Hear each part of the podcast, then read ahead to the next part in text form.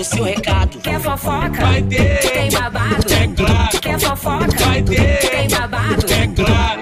Porque a vida é um vídeo todo cagado. Cada dia uma história, cada dia um convidado. Cada dia uma história, cada dia um convidado. Vai começar, vai começar. Esse é o pique da Hebe. Vaca cash. Cheguei!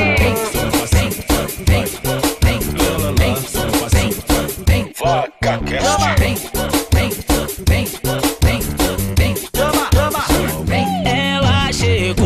muito entretenimento. Esse é o Cash que está acontecendo. Agora, agora é Eve que vai dar o seu recado. Quer fofoca? Vai ter. Tem babado? É claro. Quer fofoca? Vai ter. Tem babado? É claro.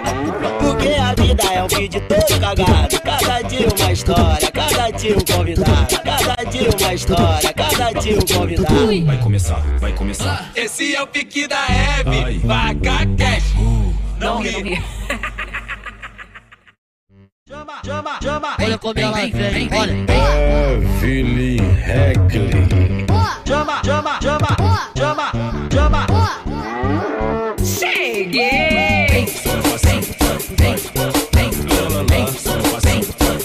Vaca Cast. Ela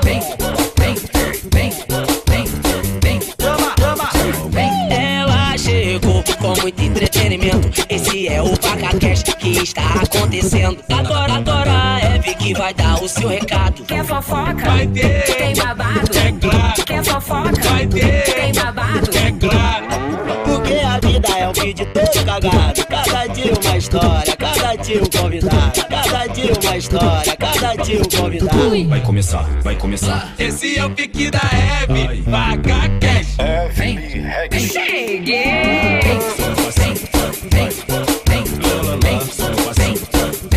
Hebe. Vaca cash. Evelyn Heckley. Cheguei! Vaca Cast. Ela chegou com muito entretenimento. Esse é o Cash que está acontecendo. Agora, agora é Eve que vai dar o seu recado. Quer fofoca? Vai ter. Tem babado? É claro. Quer fofoca? Vai ter. Tem babado? É claro.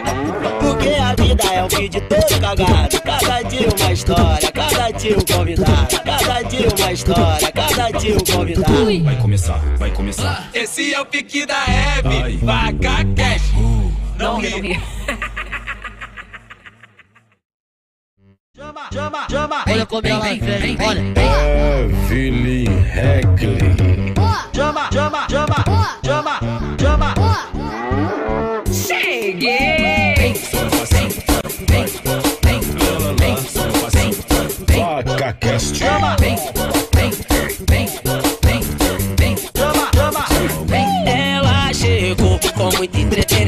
Esse é o Cash que está acontecendo. Agora, agora é Eve que vai dar o seu recado. Quer fofoca? Vai ter. Tem babado? É claro. Quer fofoca? Vai ter. Tem babado? É claro. Porque a vida é um vídeo todo cagado. Cada dia uma história, cada dia um convidado. Cada dia uma história, cada dia um convidado. Vai começar, vai começar. Esse é o pique da Hebe. Vaca cash. Evelyn Heckley. Cheguei!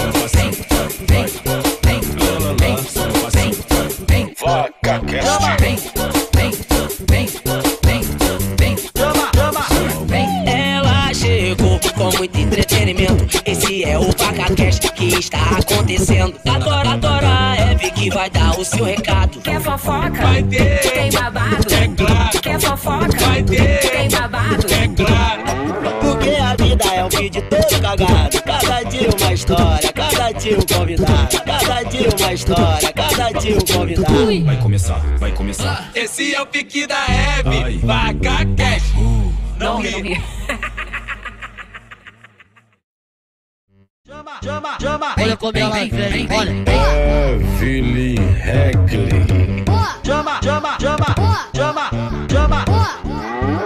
Cheguei!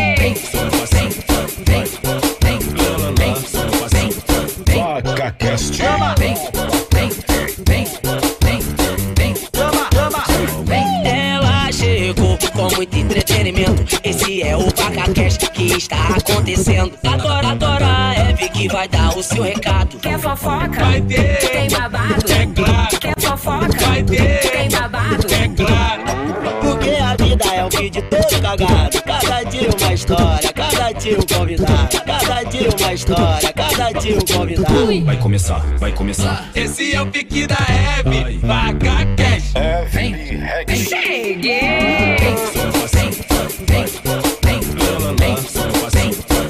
Vaca Cast.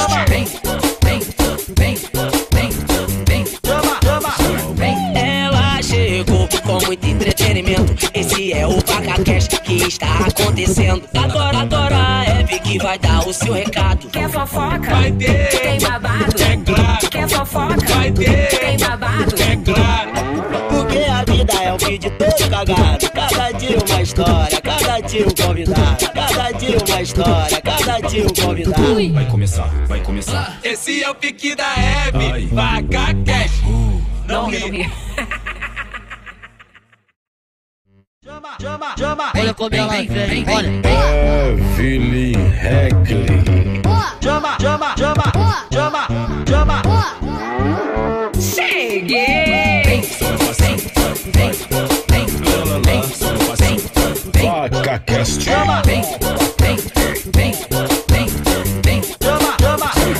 Ela chegou com muito entretenimento. Esse é o VacaCast que está acontecendo. É Eve que vai dar o seu recado. Quer fofoca? Vai ter, Tem babado? é claro. Quer fofoca? Vai ter, Tem babado? é claro.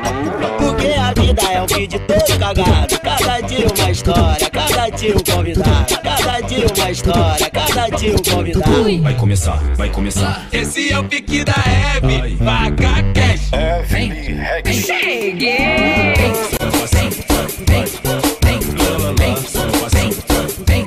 Vaca Cast. Ela chegou com muito entretenimento. Esse é o VacaCast que está acontecendo. Agora, agora é Eve que vai dar o seu recado. Quer fofoca? Vai ter, Tem babado? é claro. Quer fofoca? Vai ter, Tem babado? é claro. Vida é um vídeo todo cagado. Cada dia uma história, cada dia um convidado. Cada dia uma história, cada dia um convidado. Vai começar, vai começar. Esse é o pique da Hebe, vaca cash. Não ri. Olha como ela vem, olha. Evelyn Regli.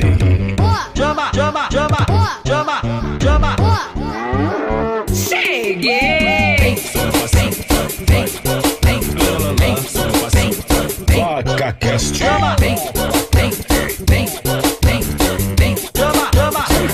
Ela chegou com muito entretenimento. Esse é o VacaCast que está acontecendo. Agora, agora é Eve que vai dar o seu recado. Quer fofoca? Vai ter, Tem babado? é claro. Quer fofoca? Vai ter, Tem babado? é claro.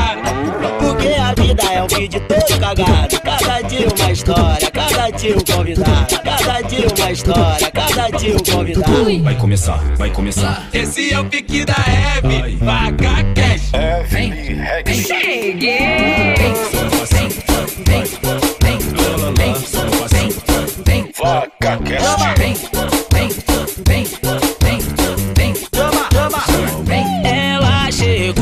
muito entretenimento. Esse é o VacaCast que está acontecendo. Agora, agora é Eve que vai dar o seu recado. Quer fofoca? Vai ter, Tem babado? é claro. Quer fofoca? Vai ter, Tem babado? é claro.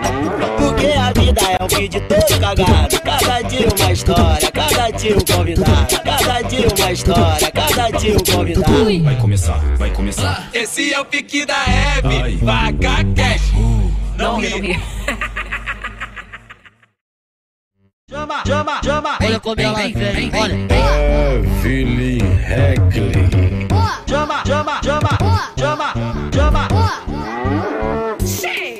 Cheguei! Ê, cheguei, gente! Pontualmente, galera? Pontualmente, às 14 horas. Cadê minha, minha equipe? Cadê minha equipe? Está aí hoje, olha! E aí, Matheus? E aí, Renato?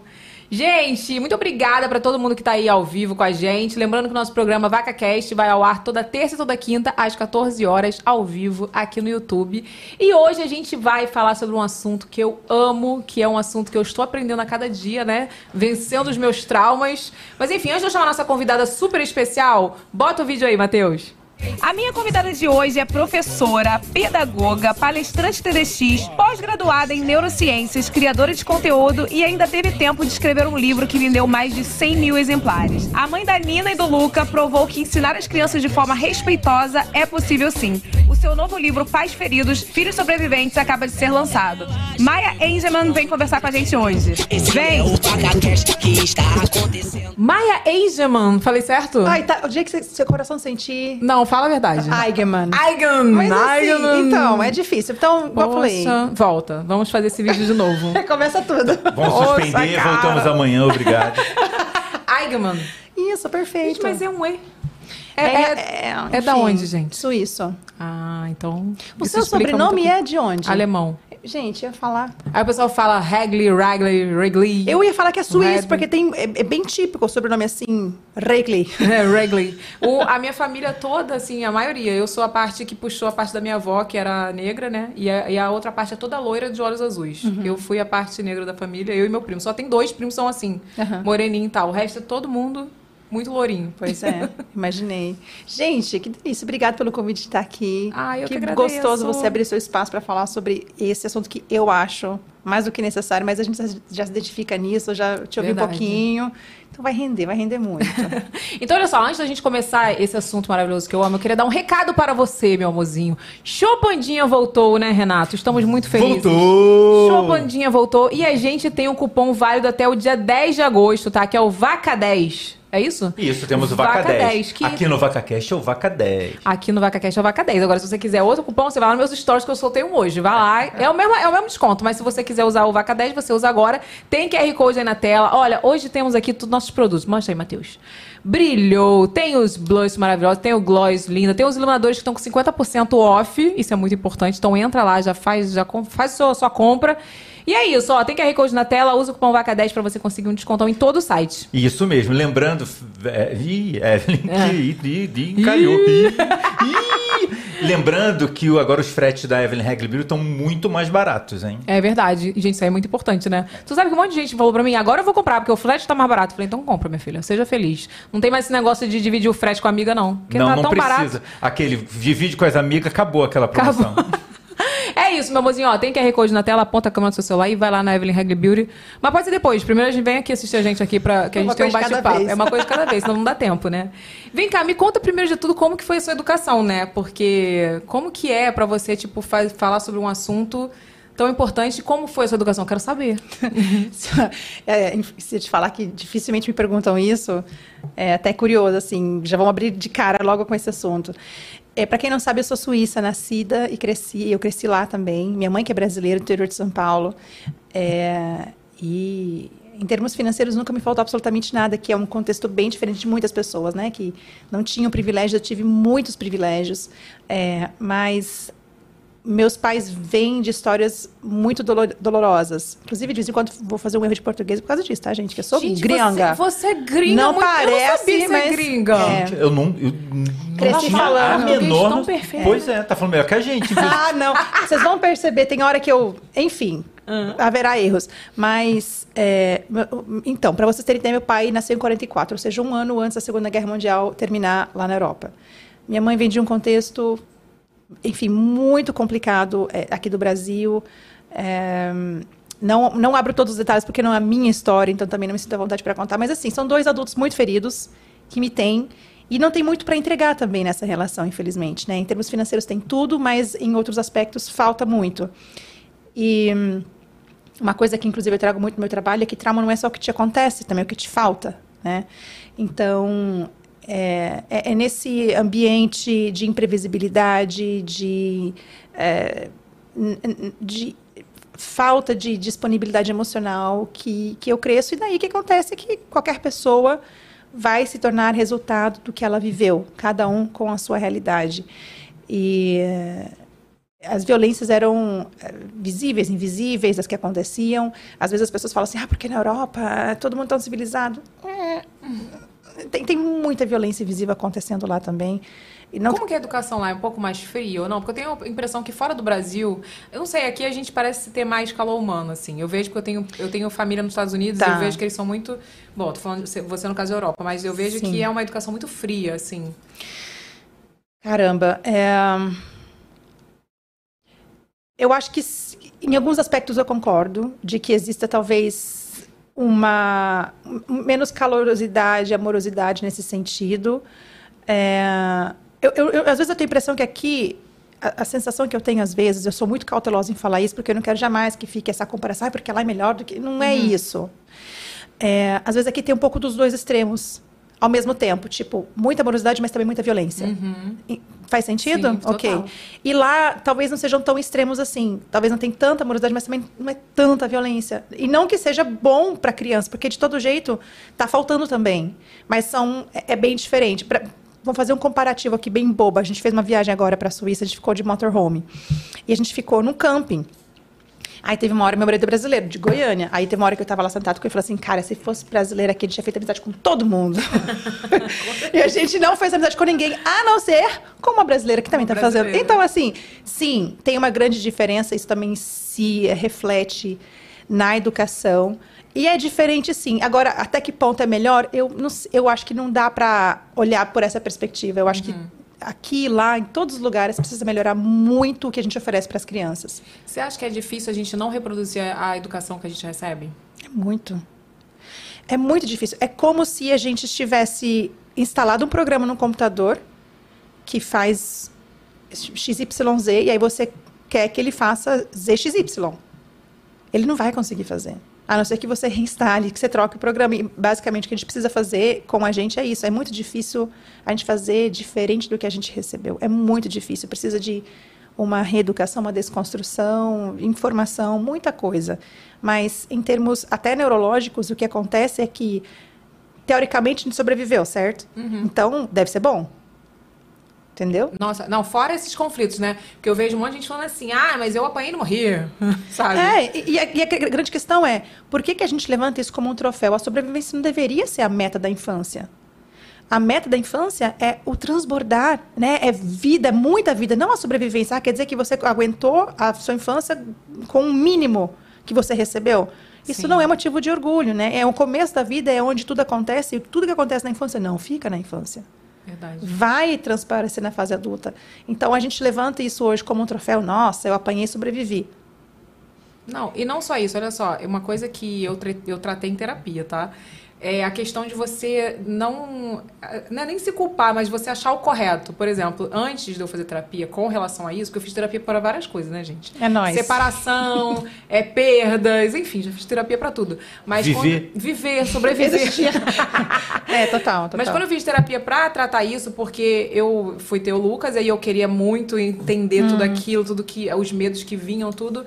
Eu lembro que eu falava assim, ai, mas eu agradeço ao meu pai e à minha mãe por terem feito isso. Tá. Tipo, a vítima agradecendo por ter sido espancada. Eu fui espancada. Eu falo assim, eu, eu perdoei meu pai, depois que eu saí de casa. é, até falei isso nos stories hoje, eu perdoei ele. Teve uma conversa assim, chorando. Eu ouvi, eu ouvi seus stories hoje. Ele chorou muito, me pediu perdão, assim, porque ele batia na gente com motivo sem motivo, assim, sabe? Eu fui assaltada uma vez, ele me bateu porque eu fui assaltada. Tipo É. assim, zero culpa eu tinha. Eu fui assaltada, quem tinha culpa era o ladrão, sabe? Eu era Sim, adolescente já. Sim, sim. Mas. E eu falava isso, eu agradeço ao meu pai e minha mãe pela, pelas porradas que eu tomei, sabe? E, cara, não é isso. É, a gente não agradeceria um ex-namorado por bater na gente. Exatamente. A gente não agradeceria um ex-marido. Eu tô falando no contexto de mulheres agora, né?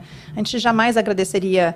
é, ah, meu chefe me deu um cascudo, ainda eu bem, aprendi. porque. Cara, mas é- é- é- isso é o, o quanto a criança é fiel aos pais. Só que a gente cresce e a criança fiel continua aqui, obediente. Ai, que bom, eu me tornei a pessoa que eu sou graças às, às surras que eu levei. Então, Você se tornou a pessoa que você é, apesar delas.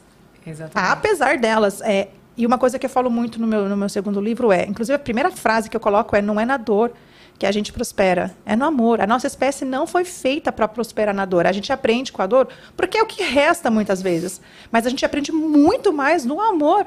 Se, for, se a dor fosse o que nos, nos fizesse prosperar emocionalmente, nós não teríamos relacionamentos amorosos. A gente só aceitaria relacionamento tóxico, porque, ah, porque é a dor que ensina. Não, a escola seria só castigo o tempo todo. Não faz nenhum sentido esse raciocínio. Mas isso vem muito ainda desse lugar da criança que precisa se manter fiel ao que lhe, lhe ocorreu. E aí passar por esse luto, né? Que igual você teve que virar essa chave, tipo, eu não tenho que ser agradecida por ter vivido isso. É, enterrar esses pais idealizados é um luto muito intenso. E a gente precisa fazer essa quebra para a gente escrever uma nova história com as nossas crianças. É verdade. Vem cá, e como que você se descobriu educadora parental? Então, era uma vez. Ah, lembra que a gente falou agora há pouco sobre como a gente reproduz o que a gente viveu? E eu não fiz como você, eu não me preparei para ser mãe. Eu achava que eu ia arrasar. Eu falei assim: não, já sou pedagoga, imagina, já tenho escola, não, é, vou tirar de letra isso daí. Eu não, Não li bateu um nem livro. medinho? Não, mas é porque isso daí tudo é. é é mecanismo de sobrevivência, né? Você achar que você dá conta de tudo. É, não, eu sou fodona. Não, na verdade, você está morrendo de medo, mas você fica com a fachada ali, porque é o que você aprendeu a ser. Enfim, não li um livro sequer. Aliás, minto, li um livro que é daqueles, tipo, adestramento infantil. Nossa. Sabe? tipo isso. É, só que combinava super com a Maia da época controladora. E aí eu tive o meu filho Luca, e eu tinha, eu tinha 28 anos, e eu sempre falo que ele nasceu num regime de ditadura, porque eu que determinava absolutamente tudo. Então, quanto ele mamava, que horas ele mamava, que hora que acordava, só faltava eu decidir quando ele fazia cocô. Eu era.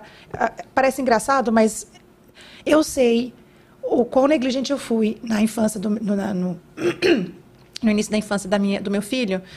É, e, e o, e o mais triste é que ele se adequou a isso porque ele não tinha outra opção. A criança não vai se defender, né? Como é que ela vai reclamar? Até reclama, mas a gente continua ignorando. E aí continuou assim, eu controlando a vidinha dele, determinando tudo, eh, ele performando. E aí nasceu a Nina, dois anos e três meses depois do Luca. E aí meu mundo desmoronou porque eu tava com, tipo, dois bebezões em casa. E aí eu não tinha mais controle de nada. Aí eu, eu falo que passei pelo vale da sombra da morte, da maternidade. Não, foi tenso. Eu chorava muito, eu tinha vergonha de mim, eu não conseguia conversar com ninguém, só falava com meu marido, porque era a única pessoa com a qual eu tinha coragem de mostrar a nhaca que tinha dentro de mim. Eu tinha pavor. Eu falava assim, gente, mas eu tinha jurado que eu não ia fazer isso. Como que eu tô fazendo isso? Como que eu tô puxando o braço do meu filho?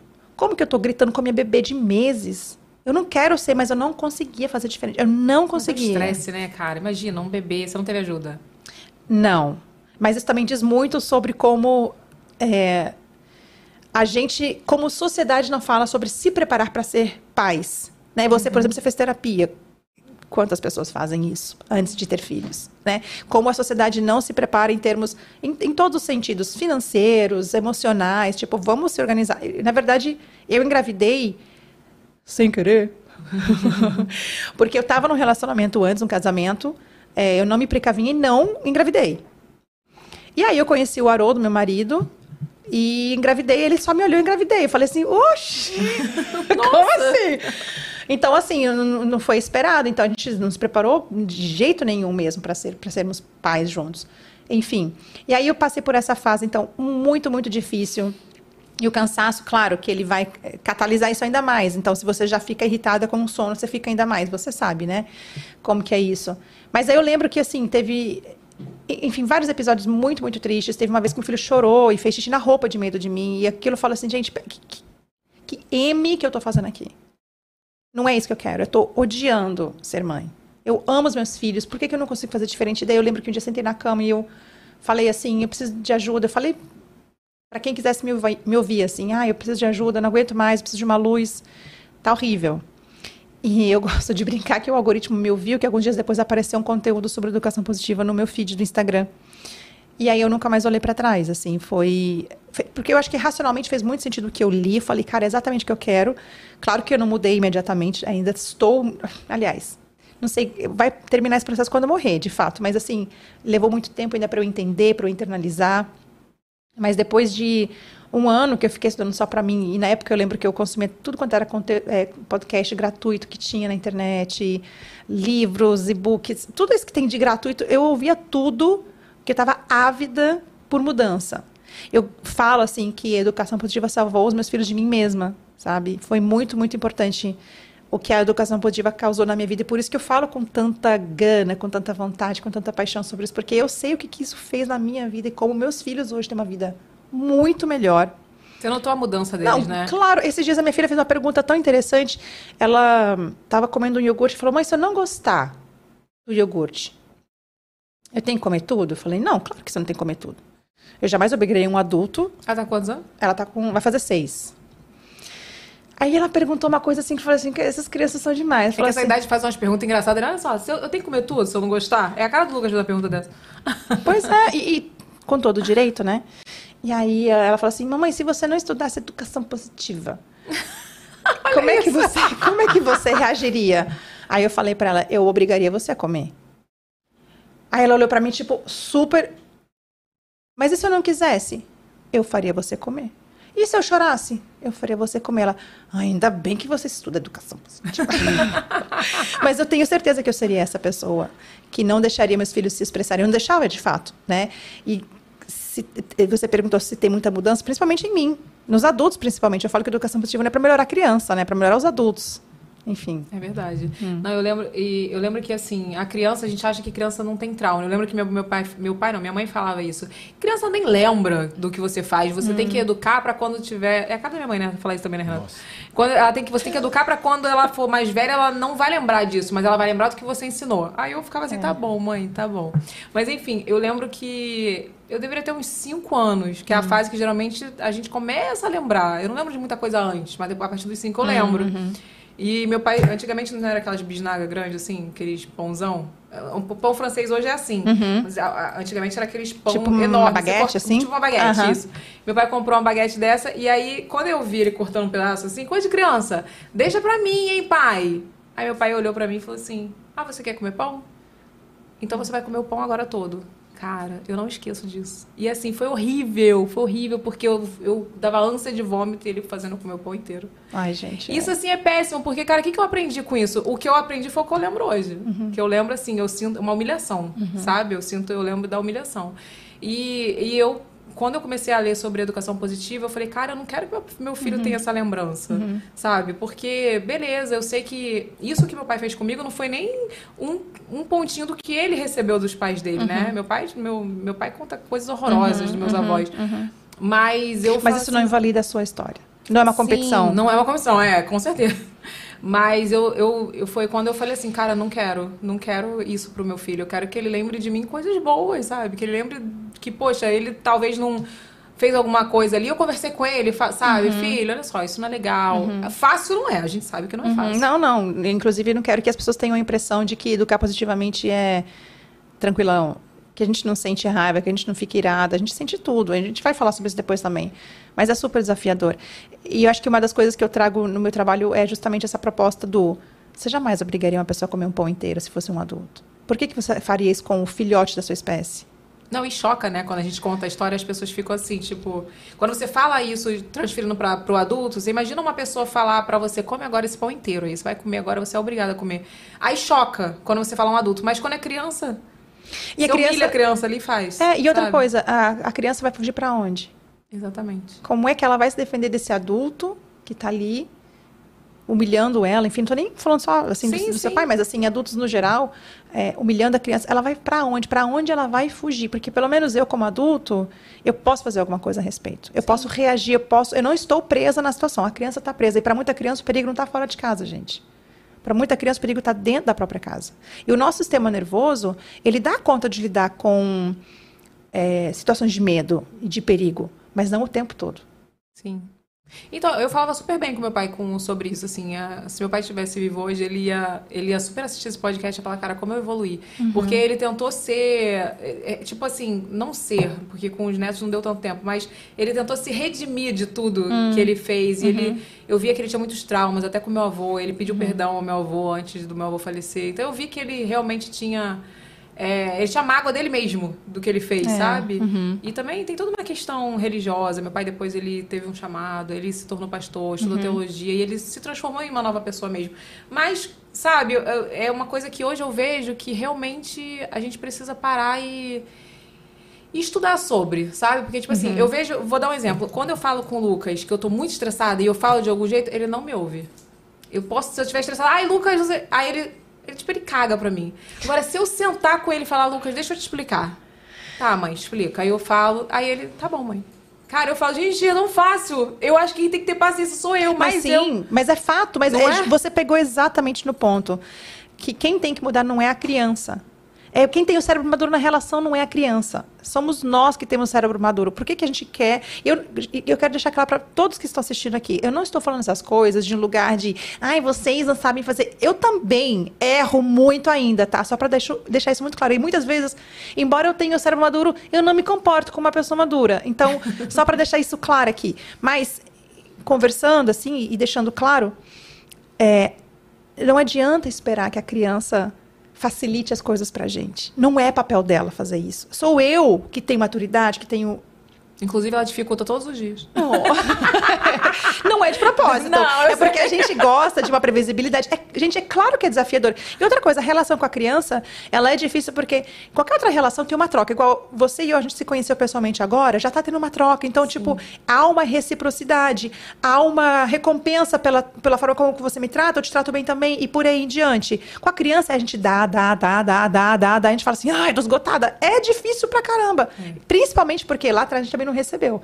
Se a gente realmente tivesse recebido tudo que a gente precisava, seria muito mais fácil dar gratuitamente para os nossos filhos também. É verdade. E aí a gente vai navegando essas dificuldades do jeito que, enfim, a gente vai evoluindo e, e tentando dar o melhor para as nossas crianças. Um dia é. mais fácil, um dia mais difícil, né? É, é, e, e ter clareza disso, exatamente. Que não é uma linha reta, previsível. Ai, agora só vai me olhar. Gente, é, a gente é assim.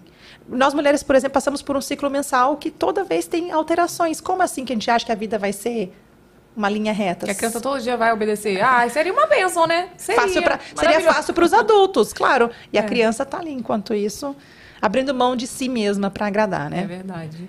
Vem cá, me fala do seu primeiro livro que foi um sucesso. Ai, pois é, gente. Nem assim.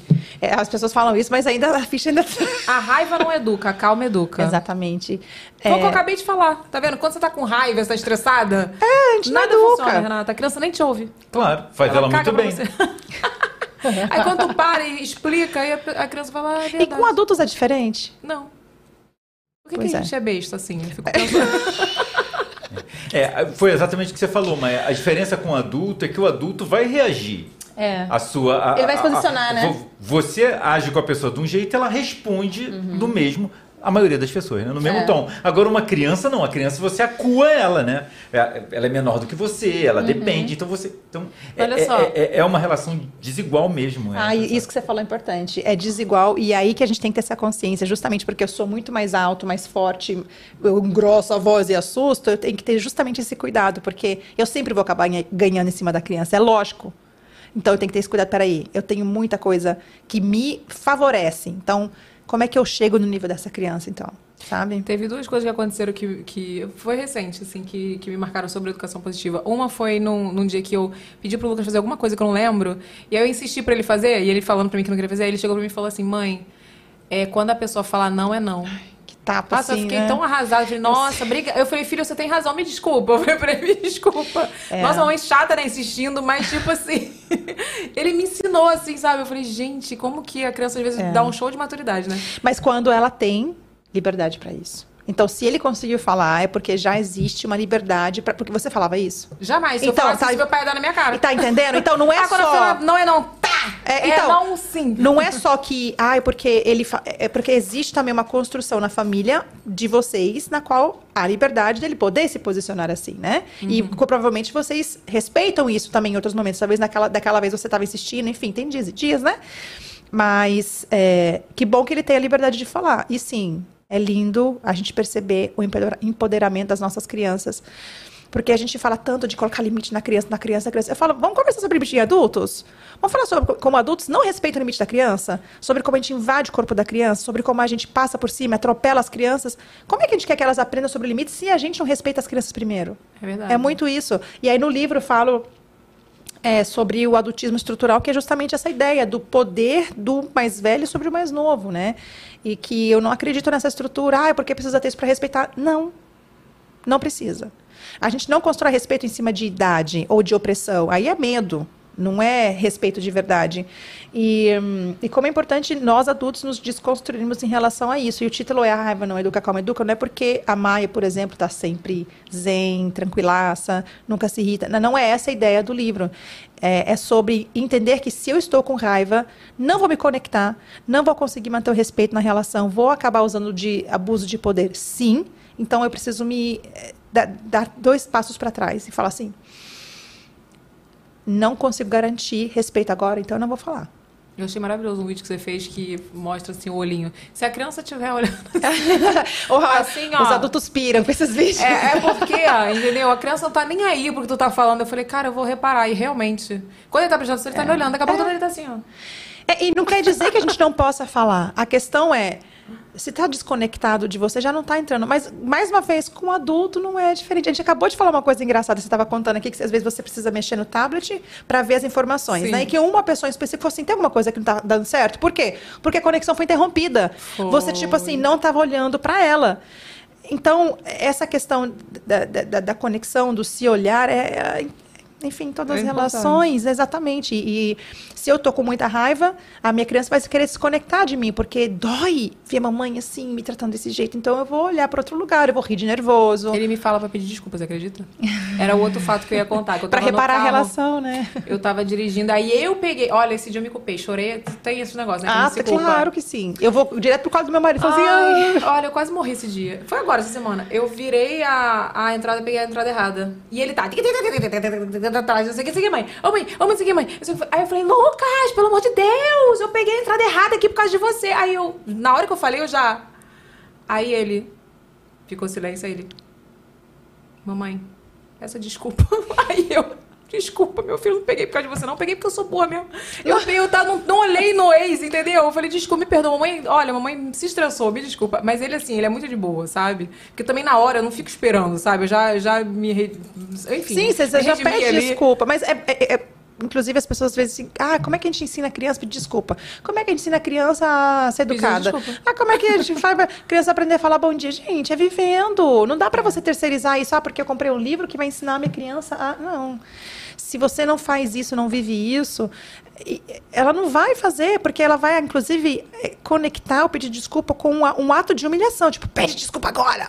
É, nada a ver. Aí a criança não vai pedir genuinamente e, e vai também sentir que não merece esse pedido. E, e fica essa relação tão distante entre pais e filhos, né? E às vezes as pessoas ficam, ai, porque você tem que se fazer valer na relação. Fala, gente, isso só distancia, o autoritarismo só distancia essa relação que deveria ser a mais preciosa, a mais preservada, a mais cuidada da sociedade, porque é a base de tudo.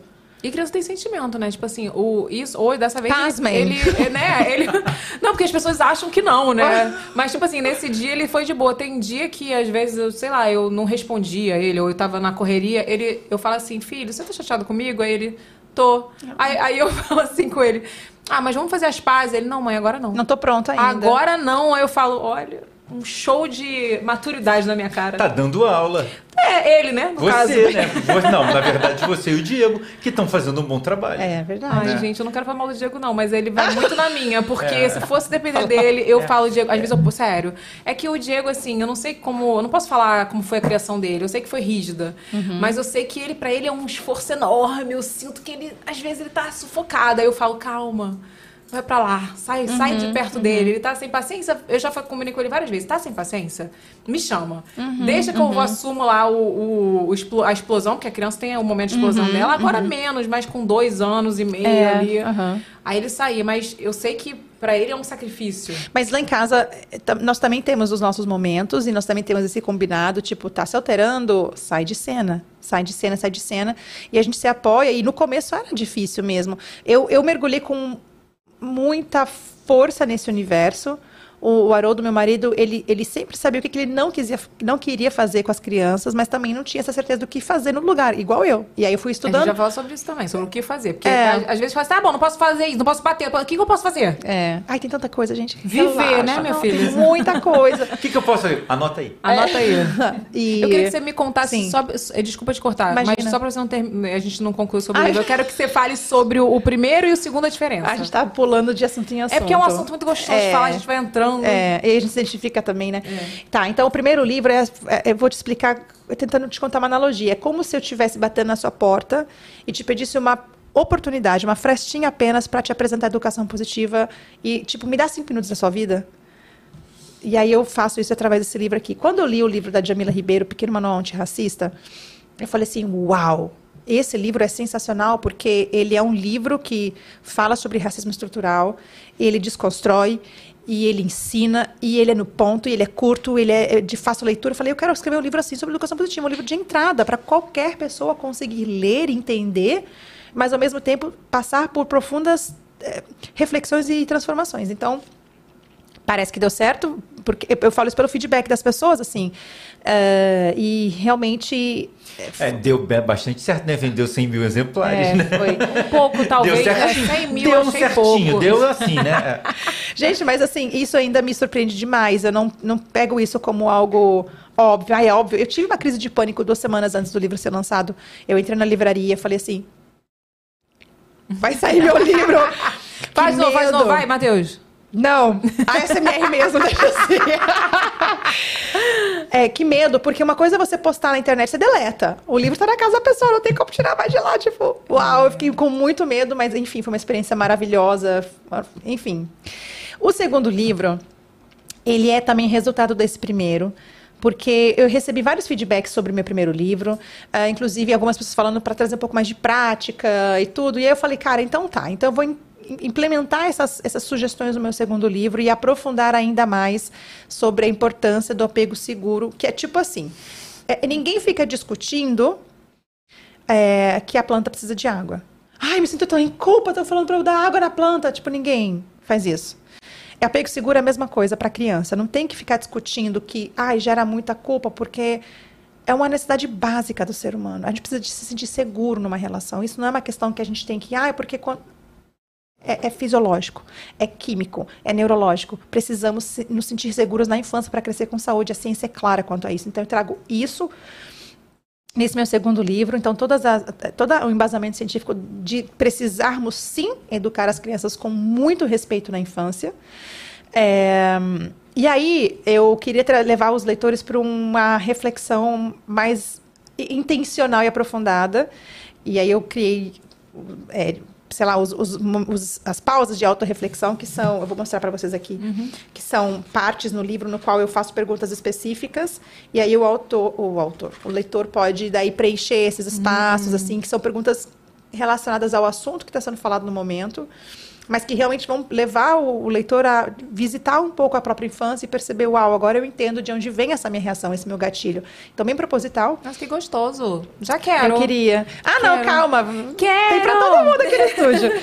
E um terceiro pilar também do livro foi essa. ahn, parte mais prática, eu, eu não acredito, sabe, Evelyn, em ferramenta, em coisa pronta, tipo, ai, é, usa tal ferramenta para conseguir tal comportamento. Eu não acredito nisso, até porque mais uma vez, com adultos também a gente não faz isso, porque é manipulação. Imagina que o Diego chega pra você hoje, vocês estão juntos há quantos anos? 15, gente. Enfim, 15, um- é muito tempo. É muito. Aí o Diego chega pra você e fala assim, ah, sabe por que, que a gente tá junto até hoje? Sabe por que, que a gente se dá tão bem? Aí você fala, ah, porque a gente se ama. Aí você fala, ele fala, não, é porque eu fiz um curso de 10 passos pra conquistar a Evelyn. É, realmente. Não tem como. É. É a mesma coisa que a gente faz com as crianças. Todo mundo quer um curso pronto. Ai, o que, que eu tenho que fazer na birra? Me dá três. po- Não tem, gente, não existe isso. É relacionamento. É um ser humano que tá na sua frente. E você acaba sentindo, né? Tipo assim, o, o que, que vai funcionar mais. Eu- esse negócio de, de eu falar com o Lucas mais calma, isso aí pra, funciona muito e eu fui vendo na prática. Porque às vezes eu falava com ele assim, naquele auge dele, não, mas você vai ter que tomar banho agora. Tipo assim, não tem que tomar, que eu tô com horário, não sei o quê. Então por que, que eu não acordei mais cedo? E já não. Pre, É, não sim. E, não e poupava ele daquela correria ali, sabe? Então, assim, ve- vem muito mais da gente, eu percebi que vem muito mais da gente do que da criança. Isso, isso é fato. E, e é um processo, assim, é claro que a gente vai aprender cada vez mais e aí adaptar a nossa vida cada vez mais. E também tem muito uma questão de privilégio nisso, de poder fazer escolhas, né? É claro que temos que ter consciência disso. É, mas aí, para não dar nada pronto, nenhuma receita, eu falei, cara, já sei, eu vou contar relatos pessoais. de, de desafios que eu enfrentei e como eu lidei com eles. Porque aí as pessoas vão ver um relato que não tem um passe de mágica, mas vai abrir o horizonte, assim, tipo, ah, é possível fazer assim, então. Ah, eu posso fazer isso. Exato, isso aí, é. porque falta esse recurso. E eu super entendo. Eu pensei, então deixa eu tornar esse livro mais prático, mas sem dar nada pronto para os leitores. Então, assim, são acho que esses três pilares, assim, e, e ele vem com muita, muita esperança, por isso que é pais feridos, filhos sobreviventes, e como quebrar esse ciclo, porque nós somos os filhos sobreviventes, nossos pais também foram, né? E é todo um ciclo transgeracional de trauma sendo passado para frente. E a gente está num momento agora de muito despertar nesse sentido. Muitas famílias se abrindo aos poucos. Né? Claro que tem muita gente que ainda fala que criança tem que apanhar, blá, blá, blá, né? Não, quando vocês, você posta, deve ter um monte de comentário lá. Eu vejo. Nossa, eu tenho vontade de matar. Tipo, vocês falando de coisas boas, eu aqui falando de matar. Mas assim, é porque as pessoas botam assim, ah, vocês estão, vocês são tudo Nutella, vocês estão É, botando isso mas Nutella é tão bom. Eu não entendo esse preconceito com a Nutella. Ô, Primeiro, Nutella. vamos falar sobre isso. não consigo entender. Mas é isso aqui que eu faço, Evelyn. Eu, eu tenho comigo que eu, eu dificilmente bloqueio alguém, porque eu fico pensando assim, talvez daqui a um ano Sim. vai aparecer um post para essa pessoa, ela vai estar num outro momento, ela vai estar mais aberta. É assim, eu, eu também tive muita resistência com tanta coisa na vida, sabe? A pessoa tem todo o direito de sentir resistência. Alguma hora, sei lá, alguma hora chega, sabe? Alguma hora alguma coisa vai mudar. E eu não tenho a pretensão de mudar o mundo inteiro. Acho que é, mudando o mundo individual de cada, de cada pouca pessoa, de cada vez, já é muita coisa, sabe? Então é um paciente de cada vez. Eu, eu sou bem otimista, às vezes até demais, mas eu gosto de me agarrar nessa esperança.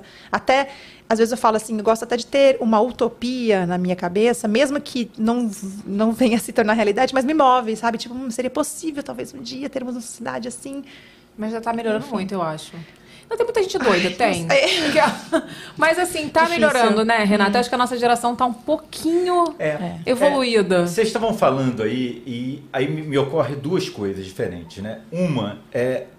é tipo, quando, quando você fala do seu pai, ou quando eu vou falar dos meus pais, a gente tem que pensar numa perspectiva de mundo muito diferente. Com né? certeza. Onde as pessoas não tinham a possibilidade ou a facilidade da informação que a gente tem hoje. Hoje é, é muito fácil você chegar para. Pô, olha, tá meio errado. Olha, você vai, lá, tem o Instagram da Maia, tem uma porção de gente falando É, coisa. verdade. Então você é, é, é, culpabilizar também, tipo, não estou querendo tirar a culpa, eu- não, é você também levar isso muito a sério, de, uma, de uma geração que não tinha esse acesso todo é, e que foi educada de uma maneira completamente diferente, né? Tipo, é- era tipo é educado na porrada, né? Sabe? Então eu acho que é- a gente tem que olhar para isso, né? Agora, de outro lado, é, hoje eu acho inadmissível. Entendeu? Tipo, as pessoas têm acesso, tem todo mundo. Se você está na internet, outro dia eu falei isso para minha mãe. Mãe, se você está na internet compartilhando fofoca, você pode entrar na internet para ver notícia que presta. Se você não está vendo aqui presta porque você não quer. Né? Ela deve estar assistindo. Ah, ela, falou- ela me tem- falou que ela, ela falou que assistiu hoje. Beijo, mãe. É, é, é, então, é isso. Então a pessoa não está vendo porque não quer. Entendeu? Então, mas o Instagram tem um pouco também, a gente sabe, assim, um pouco de direcionamento de conteúdo, assim, É, eu acho que às vezes acaba que tem conteúdos que não chegam a certas pessoas porque existe algoritmo. Eu não- Ah, eu eu, não acho... eu encaminho. Ah, não, não, tudo bem. Não, Quando não a gente chega, pode eu fazer. pego, eu vejo assim que eu posso Não. encaminhar, eu vou encaminho. Falo, Mas olha não tá só, mas se você você? tá do lado do telefone falando, não aguento mais essas crianças, as crianças me tiram do sério, o Instagram já começa a te É. mostrar, as coisas, ou mostra um Rivotril, ou mostra uma outra coisa. É, é assim, tipo, a gente sabe que é assim, né? Você falou um negócio, daqui a dois minutos tá aparecendo Eu- pra você. é, é, isso é né? verdade, Isso- tá? isso é é. Então você tá, então o Instagram, tipo, por mais que ele seja uma máquina do mal, ele vai mostrando umas coisinhas Ai, pra gente, não... ele vai jogando umas coisinhas pra ele vai jogando umas Sim. pegalinhas pra você. Então, de repente, você tá falando um negócio. Outro dia mesmo eu tava lá triste, porque eu, eu, Maia, eu sou a pessoa que não sei educar cachorro. Não, os meus eu cachorros são péssimos e eu acho tudo lindo. Ah, tá bom. Não, não, não é, eu não é educação positiva que eu faço. É, É sem tóxica. educação. É É, sem tóxica. educação. Eles são tóxicos comigo, eu deixo. Tá, tá. É, é assim. Então eu chego falando que filho eu não poderia ter, que eles também iam ser assim. Eu achar tudo lindo. É. Não, ele chegou. Eu, não, eu tenho que contar. É. Eu pedi pra ele mandar um áudio pro meu filho. Eu falei assim: é, que meu filho pediu pra eu não ir trabalhar É. num dia. Falei, faz o seguinte: pede pro tio Renato. O tio Renato é o chefe da mamãe. Pede pra ele, se ele liberar, a mamãe não vai trabalhar. Aí ele mandei um áudio pra ele: ó, fala pra ele aí que se ele, se ele jantar, É. sei lá, foi coisa assim, não foi? Se Foi. jantar? Que ele não É. tava querendo jantar? Sei lá, não lembro. Aí ele falou assim, ó, é, você pode tudo, meu filho, não sei o que. Eu falei, falei, como assim, Renato? Você- ele pode tudo, Renato. Eu não sou pode essa nada. pessoa, eu Ele sou essa estraga. pessoa. Eu Entendeu? sou, eu não, não sei. É, mas eu hoje em dia eu acho que as pessoas, acredito, na ver- verdade não, eu acredito que as pessoas têm obrigação, entendeu? De eu tenho um filho, eu, pô, gente, eu tenho que ter um mínimo de interesse naquele assunto, pelo amor de Deus, é o mínimo, né? É o mínimo que você tem. Você vê, Evelyn, Evelyn é uma pessoa ocupada, Evelyn tem muita coisa, e tá lá, Imagina! tentando ser uma, tá, tá tentando ser uma mãe melhor. Por Não, que eu fui ler muito, cara, É. sério. O Renato sabe, eu fui procurar sobre racismo, porque eu que- queria ensinar. Eu sofri bullying a minha vida inteira na infância por conta do meu nariz. Enfim, fiz três rinoplastias porque, sabe, o pessoal fazia bullying comigo. Então eu falei assim, cara, eu não quero criar meu filho nesse ambiente. Eu quero saber o que eu, quero, o que eu vou falar pra ele. Então eu comprei um monte de livro, vi um monte de palestra, cursos, entendeu? Porque eu acho que você. Acho que a gente pode tentar ser um pouco melhor, sabe? Sim. Não, eu, eu não discordo de vocês. E ainda assim, eu fui a mãe que não fez nada antes de ser mãe, entendeu? Então, e hoje eu tô aqui. Mas em algum momento você se tocou que você precisava fazer alguma coisa. Não, o problema é você não se tocar nunca, entendeu? Você tá vendo, você tá oprimindo a criança, tá eu vendo. não. Eu, eu, eu concordo com tudo e ainda sinto que o buraco é mais embaixo, sabe? É. é- se você tá numa bolha, se você tá dentro de um contexto no qual todo mundo acredita Não, que. Você entende? Completamente. Né? Eu entendo o que você está falando. É, é isso. Eu, eu- eu também acho que a gente está num momento, assim, dá vontade de falar assim, tem mais obrigação de fazer diferente. Né? Tipo assim, tem muita coisa gratuita na internet. É, e a gente tem que. Aí eu vou fazer uma ressalva exatamente no que eu falei. A gente também tem que entender que a gente vive num país enorme e que nem todo, nem o Brasil acesso. todo não é a mesma coisa do Não lugar é, onde a tem gente muita vive. questão de Existem muitos é. Brasis dentro desse Brasil. Mas se você tá aqui, tá dentro dessa bolha, eu acho que é uma obrigação.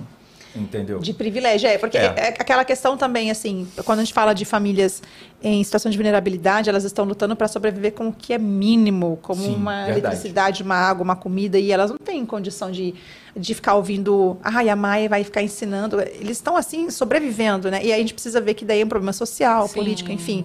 É, de, de como a gente vai amparar essas famílias, e aí o buraco é mais embaixo ainda, de como a gente está negligenciando as pessoas da nossa Sim. sociedade, né? Então, mas quem tá ouvindo tem obrigação, só pra ficar bem claro.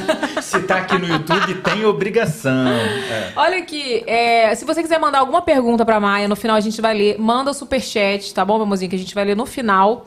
E. Que... Eu tenho um recado. Pois não. Olha só, tá rolando lá no Instagram do VacaCast um sorteio. Isso, eu até repostei nos stories, É, tá lá, eu gente? vi. Posso falar também. do sorteio então? Pode, fala do Ó, tá rolando um sorteio dos dois livros, não é isso?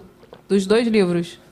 Desculpa. Não, acho que é do, é do novo. Do novo livro. Do novo Mas livro. pode sortear o segundo. Gente, tá valendo. Não, pode não. não, que não, tem que não, sortear o aí que é outro tiver. sorteio, Não, é outra aí é outro coisa. sorteio, a gente vai voltar outro dia. Aquela. Então é do livro novo. E são quantos livros? Cinco livros. Cinco livros. Então, meu amor, vai lá. É só comentar na, na publicação. Deixei o link nos meus stories, tá? E eu vou fazer da seguinte maneira, Evelyn. Hum. É, quando for chegando mais pro final da live, eu vou fazer o sorteio nos stories do VacaCast. Show. Então Vou- é vou- isso. Eu já tô com um programinha aqui, o sorteio.com aberto. As regras estão lá, né? A regra é comentar. É clara. É, não, a regra é ter pouca regra. A Comentar. regra. Eu não, ah, isso é bom E falar. seguir, porque Deixa eu se não seguir nem Maia nem Não, olha VacaCast, só, não, vai eu ganhar. nem botei, Evelyn, porque é lúdico. É Assim, lúdico. é lúdico. Seguinte, a regra é, eu não quero mimimi. É, é só comentar lá quantas vezes quiser no arroba. Se o arroba é aberto, se é fechado, se É, tá em outro. aí é, o de menos. Dane-se. É, tem que comentar. Eu vou, a gente vai sortear cinco livros. Então tá bom. Olha só, vamos pro momento jabá, Matheus? Então vambora. Momento jabá. O Momento jabá de hoje, meu mozinho, é com Smart Buffet. Bota o vídeo aí, Matheus.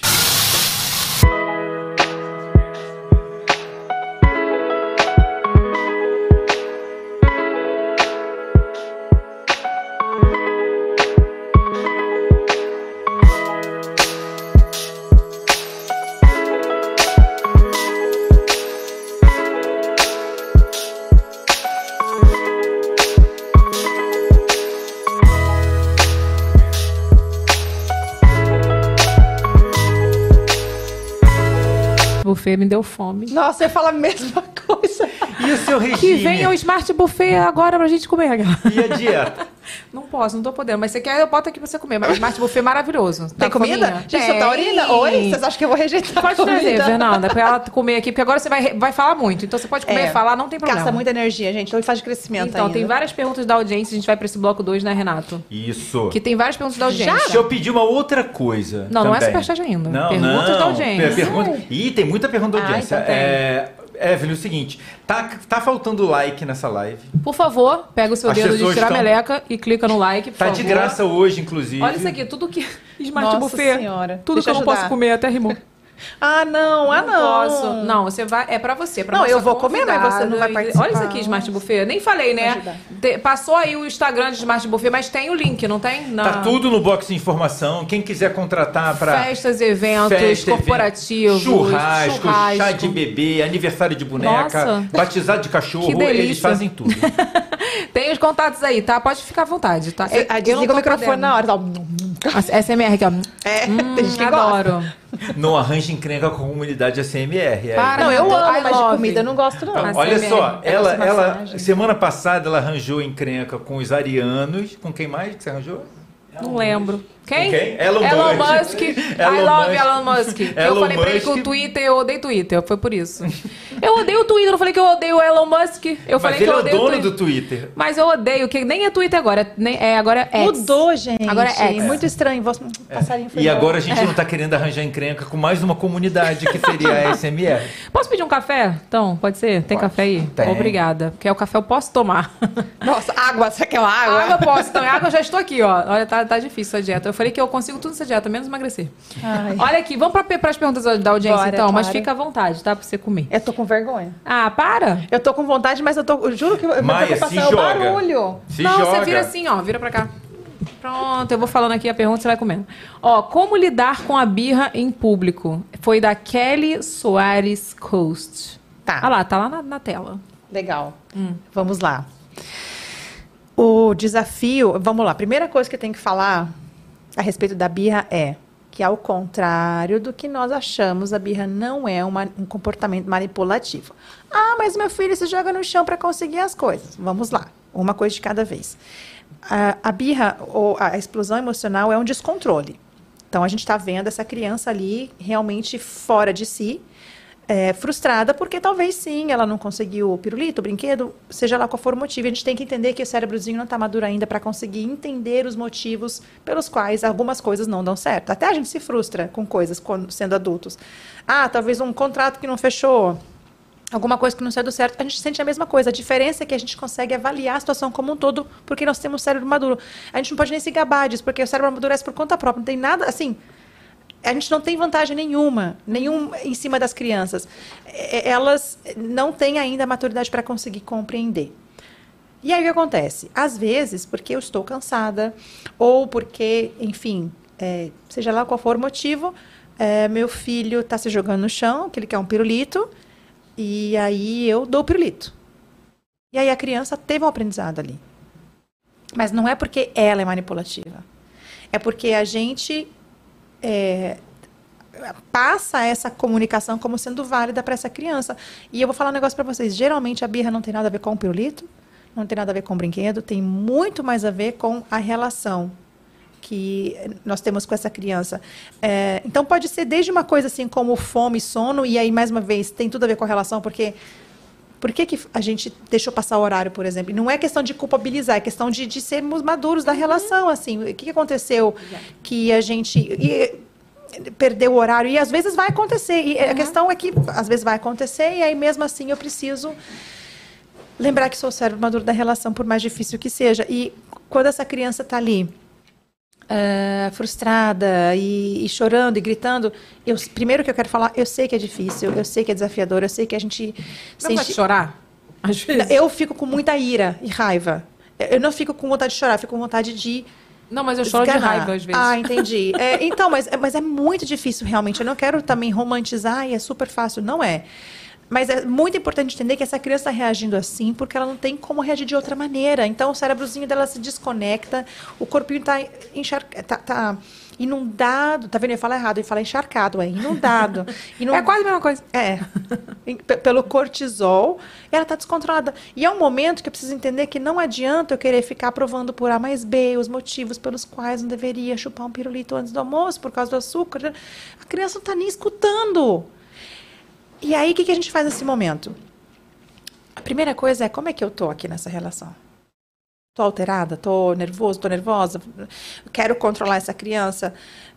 Tem outras pessoas me olhando? Porque em público é muito mais difícil. Mas é difícil não por causa da criança, é por causa da pressão social e de como eu me, me Não, e- submeto a essa pressão também, né? você de performar. acolhe a criança, as pessoas ainda ficam te olhando "Ah lá, nossa, né? Eu cago, tá? Cago Então, dez bosta, né, mas aí, então, mas você conquistou esse lugar, entendeu? E aí, é, é, se a pessoa não se sente à vontade ainda, né? Você, por exemplo, não, tá se, não se importa. Eu também, tô pouco me lixando, mas não era assim antes. Sim. Foi um lugar que eu precisei conquistar, porque a criança obediente que habitava em mim ficava assim: eu preciso acomodar os adultos, eu preciso performar para agradar todo mundo. E aí eu precisei conquistar esse lugar. E até então, quando eu não conseguia, eu pegava minha criança no colo e saía para outro lugar mais é, reservado para eu não sentir a pressão dos outros me olhando. Ah, Maia, mas não tem para onde ir. Não, adulto sempre tem para onde ir. Ah, eu tô na casa dos meus pais, vai pro banheiro. E se, se, se põe lá dentro. Aí, eu, ah, mas meu pai fica batendo na porta, meu pai fica batendo na porta.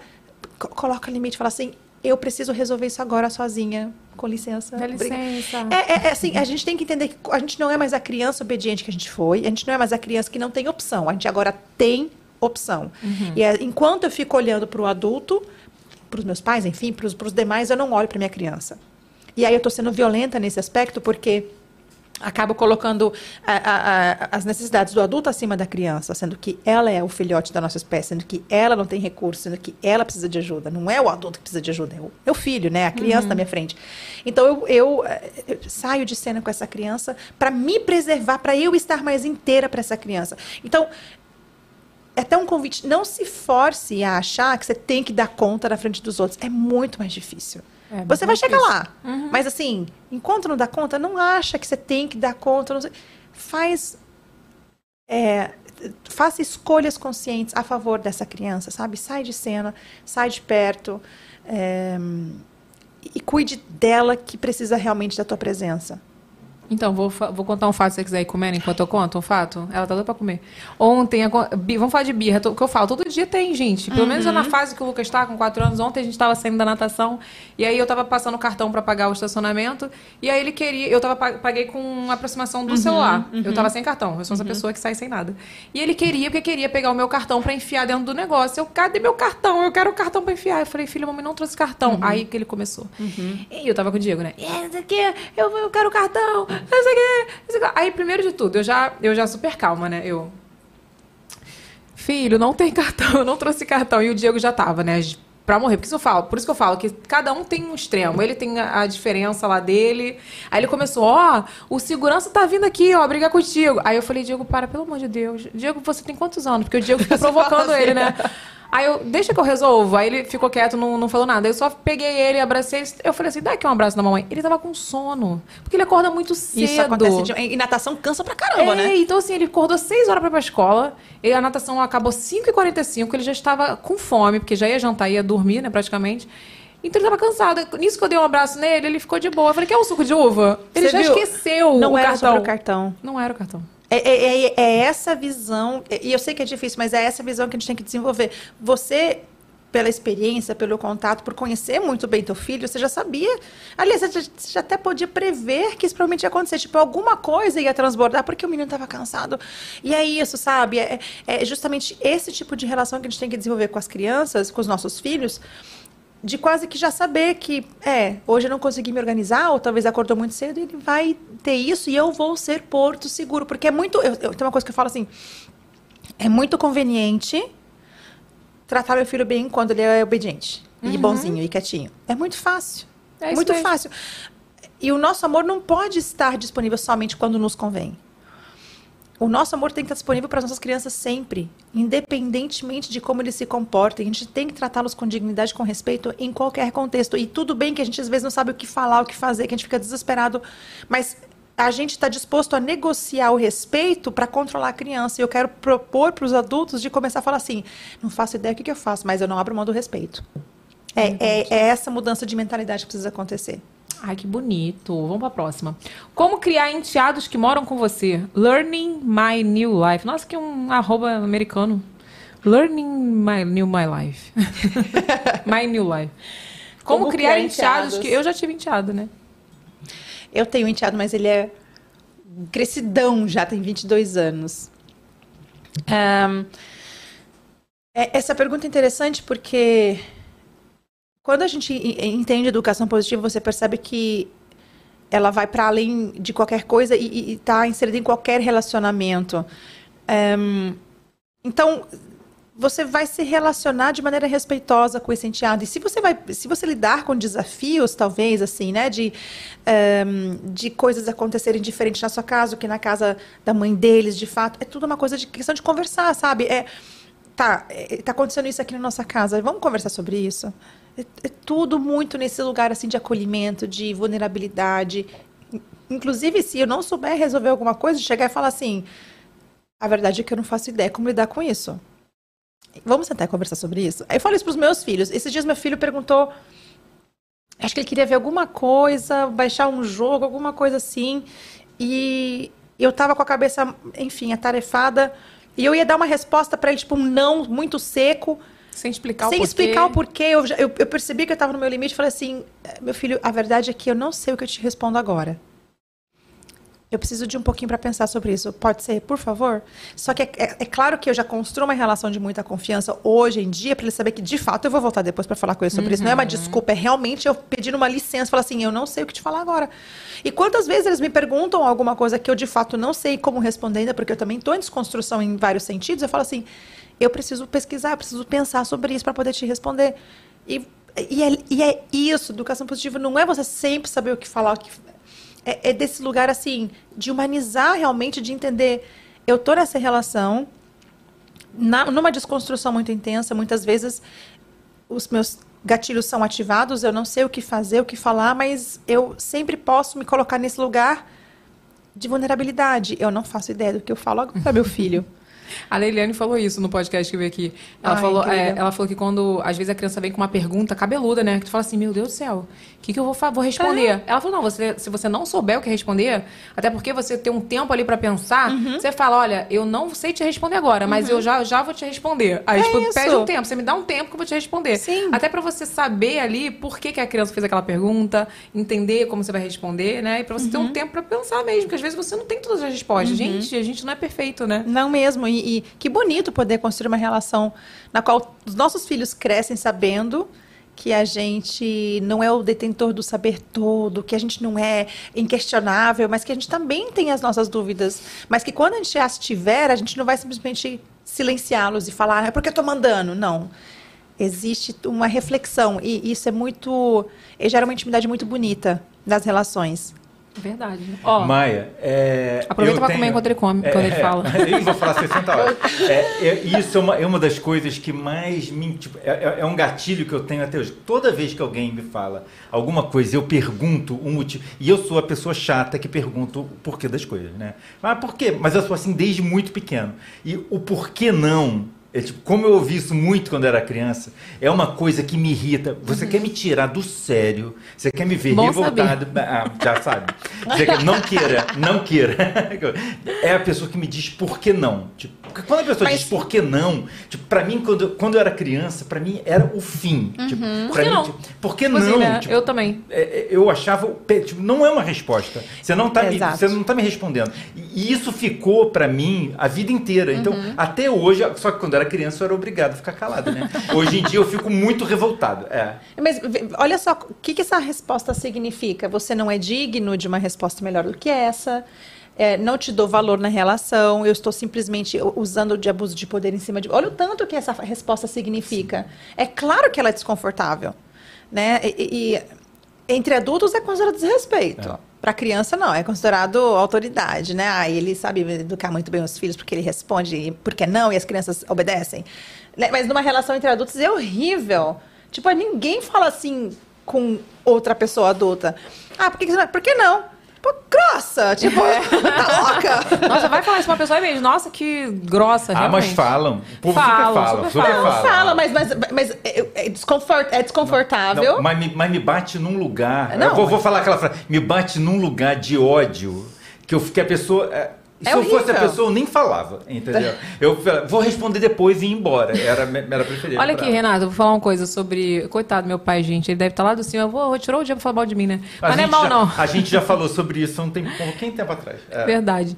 Assim, o meu pai, é, ele me mostra muito na, na educação dele ali lá atrás, ele me mostra muito o que eu acho que eu vejo pessoas fazendo com os filhos. Parece que eles querem Hum. competir essa questão do poder.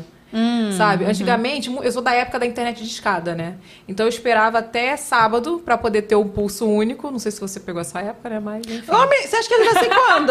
Anos 80 aqui, ó. Enfim, mas a gente tinha que esperar até duas da tarde de sábado pra ter, pra ter o pulso único, pra não pagar muito caro. E domingo era liberado o dia todo, né? E eu fazia tudo bonitinho a semana toda pra poder usar a internet. Porque eu sempre fui da internet e tal, não sei o quê. A recompensa, né? A recompensa. Sabe, sabe o que meu pai fazia, cara? Olha, por isso- que eu falo que a gente grava as coisas. Meu pai, quando tava dando uma e meia, ele ia lá e vou dormir e trancava o quarto. Pra eu não poder entrar na internet. Aí dormia até umas quatro e meia. Eu falei, beleza, vou esperar ele acordar. Quando ele acordava, aí eu falava, pai, posso entrar na internet? Não. Aí eu falei assim, poxa, pai, eu fiquei esperando, hoje é sábado, não sei o quê. Não. Aí eu falo assim, mas por que não? Por que não? E, cara, isso aí me deixa virada, sabe? Isso me deixava assim com ódio. Por quê? E aí o, que, o sentimento que eu tenho hoje pra falar pra você, por pura implicância. Parece que ah, os pais, alguns, né, obviamente, estão ali querendo competir, sabe? A, a- um poder mostrar que ele que manda É. e não vai fazer, acabou. Ah, quando faz uma coisa legal, não fez mais que a sua obrigação, né? Tipo assim, sabe? E, e, e quão pequeninos somos nós, adultos, quão frágeis da gente achar que a gente tem que competir com os nossos filhotes. Por que, que a gente precisa, né? Assim, é, é, é, quão fragilzinhos a gente é de achar que tem que competir com o nosso filho. Isso para mim diz muito da, da educação que, que é passada de geração em geração, assim, onde não é um amor gratuito, onde é, o que tem é, é muita escassez e não muita abundância na amorosidade, né? Onde o amor é usado como uma moeda de troca. Ah, então você se comporta bem, te dou amor. Hum, se comportou bem, não vou te dar. Então vira um adestramento mesmo. É um adestramento que a gente faz com as crianças. Tirou nota 10, toma aqui um petisco do meu amor. Parabéns. Ai, tirou nota 5, sei lá, né? Ah, não vou te dar, então petisco não. Pelo contrário, você ainda vai sofrer por isso. Então, é, é toda uma construção que a gente vai desconstruindo. E, e eu acho, não sei se isso já aconteceu com você, porque você relatando isso, eu fico imaginando que talvez você também já tenha até lidado com a situação com o teu filho, de, de ele falar algo que você se sente desrespeitada como autoridade e você lembra, "Hum, não é esse caminho que eu quero. per- Não é? Rola. com- Então, comigo também. E aí nessas horas, gente, minha filha, a Nina, ela é, vai fazer seis anos e é, ela é muito mais empoderada, evoluída do que eu, fato. E ela, por exemplo, às vezes ela pede para fazer um rabicó no cabelo dela, tem cabelo curto. Aí eu faço um rabicózinho na cabeça dela assim, ela, mãe, tá torto. Aí eu faço de novo. Eu queria mais para baixo, aí eu faço de novo. E aí chega uma hora que eu fico assim, às vezes pensando assim, nossa, mas que saco, não- nada vai ficar bom para ela. E aí na mesma hora eu paro e penso assim, as mulheres sempre se silenciam e sempre aceitam tudo. E minha filha, ela tem todo o direito de não gostar de algo que está no corpo dela. Então ela vai poder sim falar quantas vezes ela quiser. Ah, mãe, mas se não tiver tempo. Aí tudo bem, a gente vai conversar. Amor, eu não vou conseguir fazer isso agora mais. Mas eu sei que é muito importante para você como o cabelo fica do jeito que você gosta. E para mim é importante que você fale quando você não está satisfeita. Então, percebe, não é sobre executar. e É sobre construir uma relação de confiança realmente para que eles saibam que são valorizados. E aí, às vezes, o meu filho, questionador, e. Ah, mas por que que tal coisa? Ah, mas eu não concordo. Ah, mas que não sei o quê. E aí, às vezes, a vontade de assim. Porque eu falei! Porque sim! E aí a gente lembra, não é isso que eu quero trilhar. Que bom que eles estão questionando, que bom que eles têm a liberdade de falar coisas que eu nunca pude falar. Que você nunca pôde falar, porque a gente sabia que, a gente que pagaria um preço pela nossa voz. E a gente olha o nosso filho, o Lucas, se posicionando, a Nina e o meu Lucas se posicionando e fala assim: uau, isso daí é quebrar um ciclo. Né? A gente é- é- não, não temos de forma alguma pretensão de conseguir criar nossos filhos sem trauma algum. Eles terão traumas, mas menos do que a, do que a gente, e é sobre essa redução de danos que eu falo também muito no segundo livro. É, esse foco não no, no perfeccionismo, no perfeito, eu não vou dar conta sempre, mas na redução de danos do que eu recebi e, e reduzir os danos disso na vida dos meus filhos. E, e é lindo ver como eles se posicionam, e ao mesmo tempo a gente fica com raiva da resposta e fica assim, yes! Falou, yes! Não, Consegui! você perguntou se já aconteceu isso comigo. Aconteceu um dia que ele tá- começou a questionar o que eu tava falando e, e aí eu, na, na hora da raiva, assim, porque dá uma raiva, né? Você começa a ter gatilhos do que acontecia. E eu falei igualzinho meu pai. Eu falei assim, para de me responder! Aí ele, eu não tô te respondendo. Tipo assim, eu tô... Não sabe nem o que que é. eu não tô te respondendo, eu tô falando. Aí eu... Não, filho, pode falar. Ele deve achar que eu sou louca, sabe? Eu falei, não, filho, pode falar, é verdade. Você tá só falando mesmo. Mas é porque a gente tem... É difícil, não é fácil. Mas nessas horas eu explico por que, que eu reagi assim. Porque você falou, ah, de achar que sou louca. Eu falo assim, eu falei isso que eu falei, porque era o que eu ouvia, desculpa. Eu, é totalmente diferente do que você tá falando. É, eu peço muita desculpa. Eu falo Ah, assim, filho, sim. desculpa. Desculpa porque mamãe, mamãe, sabe, se eu, eu tento explicar pra ele, ele não entende ainda, vai fazer quatro agora. Mas ele, muitas vezes, ele fala, mãe, eu não tô respondendo. Eu tô falando, aí eu, é aquele gatilho, sabe? Mas é, é difícil você quebrar o ciclo, mas, Sim. é, mas ao mesmo tempo é fácil. Você tem o gatilho e é, na- é só você ter a consciência de naquela hora você já quebrar. Não deixar... Sabe, eu sinto que o Diego tem mais dificuldade, por exemplo, de ir pedir desculpa pra ele. Teve um dia que aconteceu um, um lance lá de madrugada, o Diego tava super cansado. E eu tava olhando na câmera e eu vi o Diego super sem paciência. Eu falei, eu anotei, porque eu, eu, eu sou a base da anotação. Se eu não anotar, eu esqueço. Falei, de manhã eu vou conversar com ele. Aí de manhã, quando ele foi lá ver a Lana. É, ah, deixa eu falar aqui, ó. Anotei isso aqui sobre você. Aí ele foi ver a Lana de manhã, aí eu falei assim, ah, eu queria falar com você sobre isso, isso aqui que aconteceu. Aham. De noite, poxa, desnecessário e tal. Aí ele, ele já, tipo, não, é verdade, você tem razão. Eu vou falar com ele. É, Hum. Mas ele ficou remoendo o dia inteiro pra ir falar com o Lucas à noite. Aí Mas é difícil. é difícil, é, não é difícil, fácil. Eu é. consigo geralmente na hora ali. Aí ele, quando eu entrei no quarto de noite e tava fazendo o Lucas dormir, eu peguei na hora ele conversando. Ele, não, filho, o papai naquela hora tava sem paciência, mas eu queria te pedir desculpa. Aí eu, ai, gente, que bom. Que bom que ele tá tentando, né? Mas Tipo é, assim, é total. Eu sou uma pessoa também que eu precisei aprender a pedir desculpa. Eu tinha muita vergonha. Para os meus filhos, tá? Que são, assim, as pessoas que eu mais amo na minha vida. É, eu tinha muita dificuldade de pedir desculpa, porque a- o, o pedir desculpa vinha para mim atrelado com uma sensação de vergonha imensa. Então eu ficava ali, é, tipo o Diego remoendo, assim, tipo, ai, vou ter que falar, não, que vergonha eu vou falar, o que, que eu vou falar? Aí fica o dia inteiro imaginando a conversa, sendo que as crianças são generosíssimas em perdoar, lógico, mas o problema não é a criança, é, é eu e a nós. criança dentro de mim, né? Então foi um processo difícil pra caramba. Hoje em dia eu consigo pedir desculpas pra eles e pro meu marido. E Consigo pedir desculpa, mas ainda tem aquele gostinho lá no fundo, É bem difícil. amargo de, sim, não, eu confesso, de, de muita vergonha. Eu sinto muita, muita vergonha de errar. E isso tem tudo a ver com a associação que eu fiz com o erro, né? Porque se uma criança erra e o adulto é acolhedor, por que, que ela teria vergonha do erro? Entende? Então tem tudo a ver com as reações que a gente via dos nossos adultos cuidadores diante das- dos nossos comportamentos, de erros, de acertos, enfim. E aí, quando a criança cresce num ambiente no qual o erro é, é- é muito. Ahn, não sei como, é que, como dizer, mas assim, é, é muito mal visto, né? E aí a criança paga um preço enorme por causa daquilo. E quando eu falo de pagar um preço, pode ser desde apanhar, como é, ganhar gelo, Aham. né? Pode ser qualquer coisa assim que gera essa desconexão. Aí a criança vai fazer de tudo para não errar. E aí o, o não errar se torna uma missão.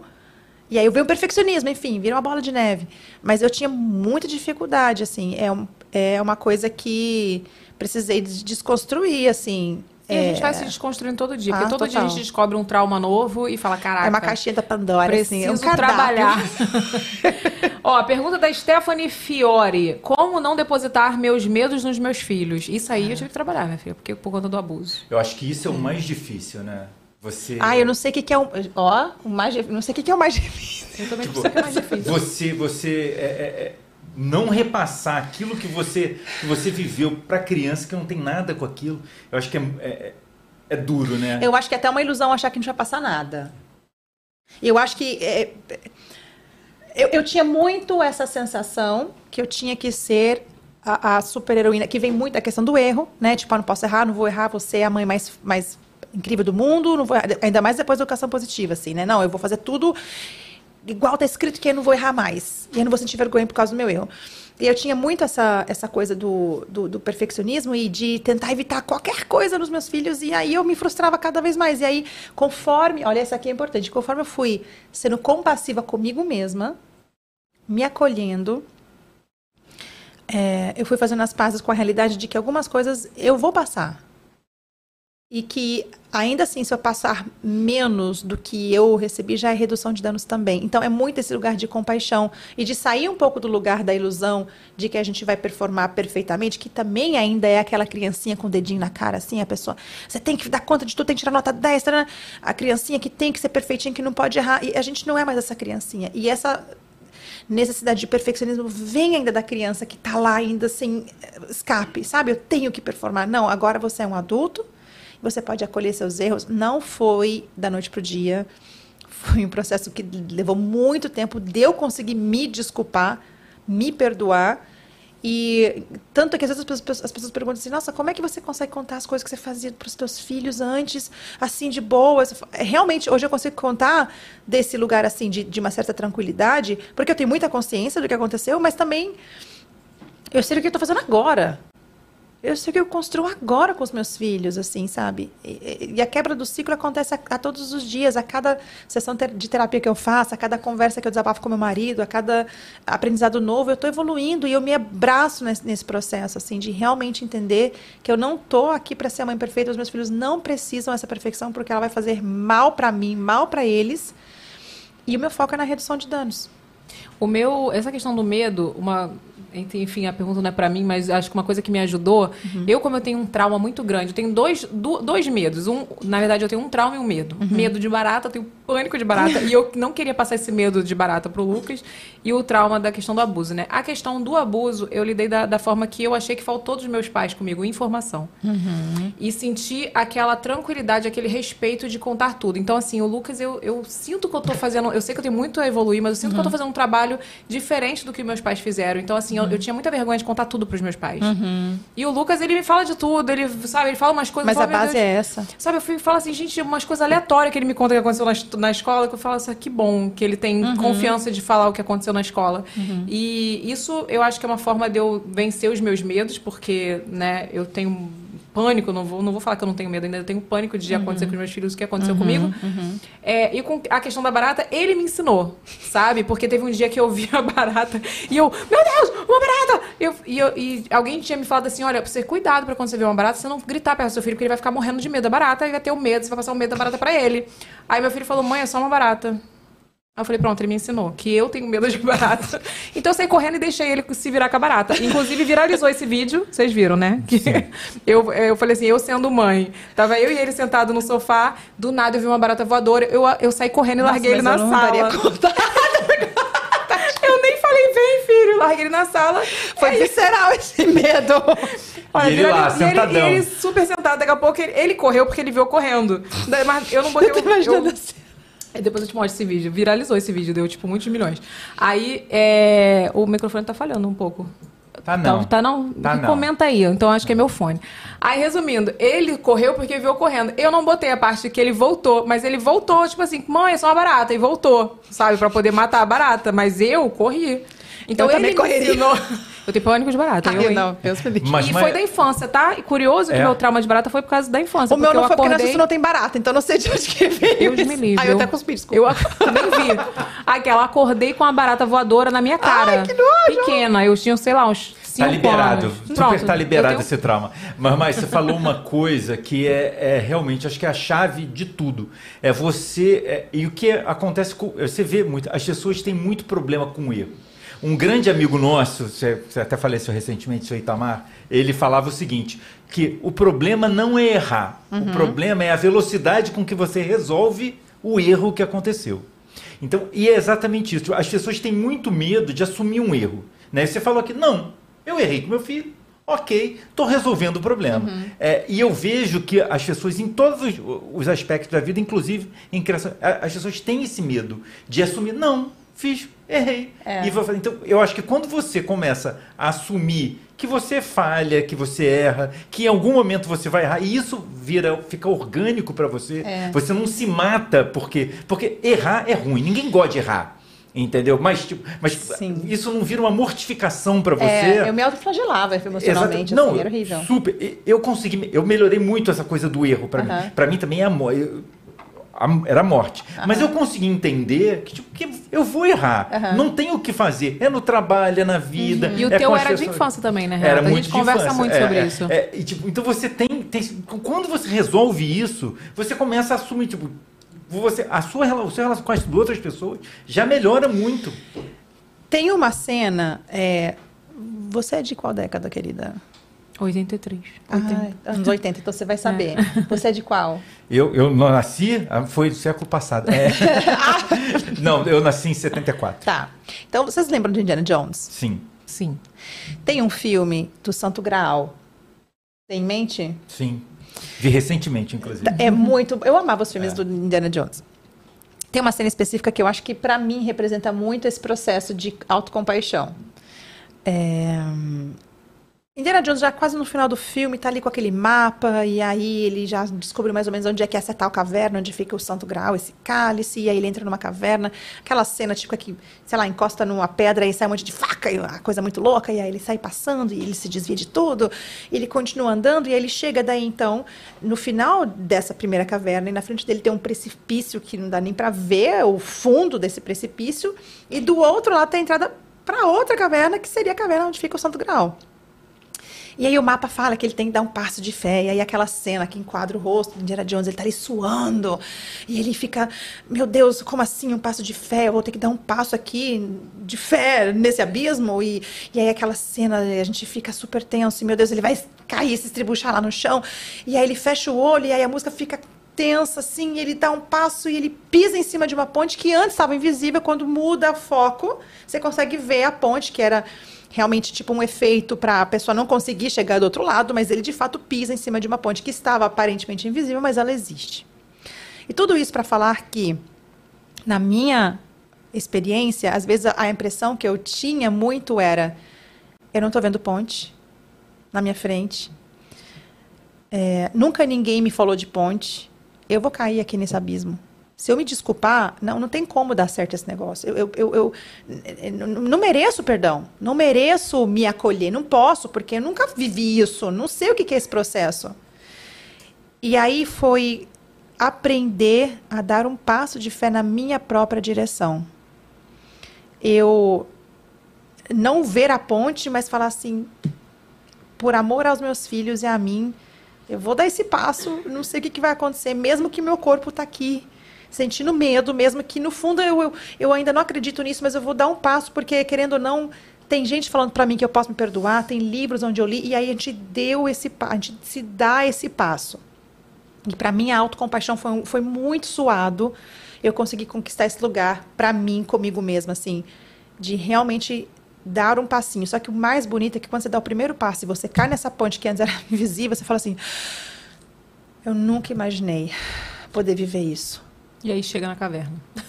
É, e aí não. Enfim, Sim, não aí- sei onde. Sabe que eu não sei onde vai chegar? A verdade Mas aí é você essa. vê que tem, tem um caminho, né? Tem um Que Tem caminho. uma solução. E que você conquistou esse caminho. E é muito legal você conhecer outros, outras eh, facetas de você sendo compassiva consigo mesma.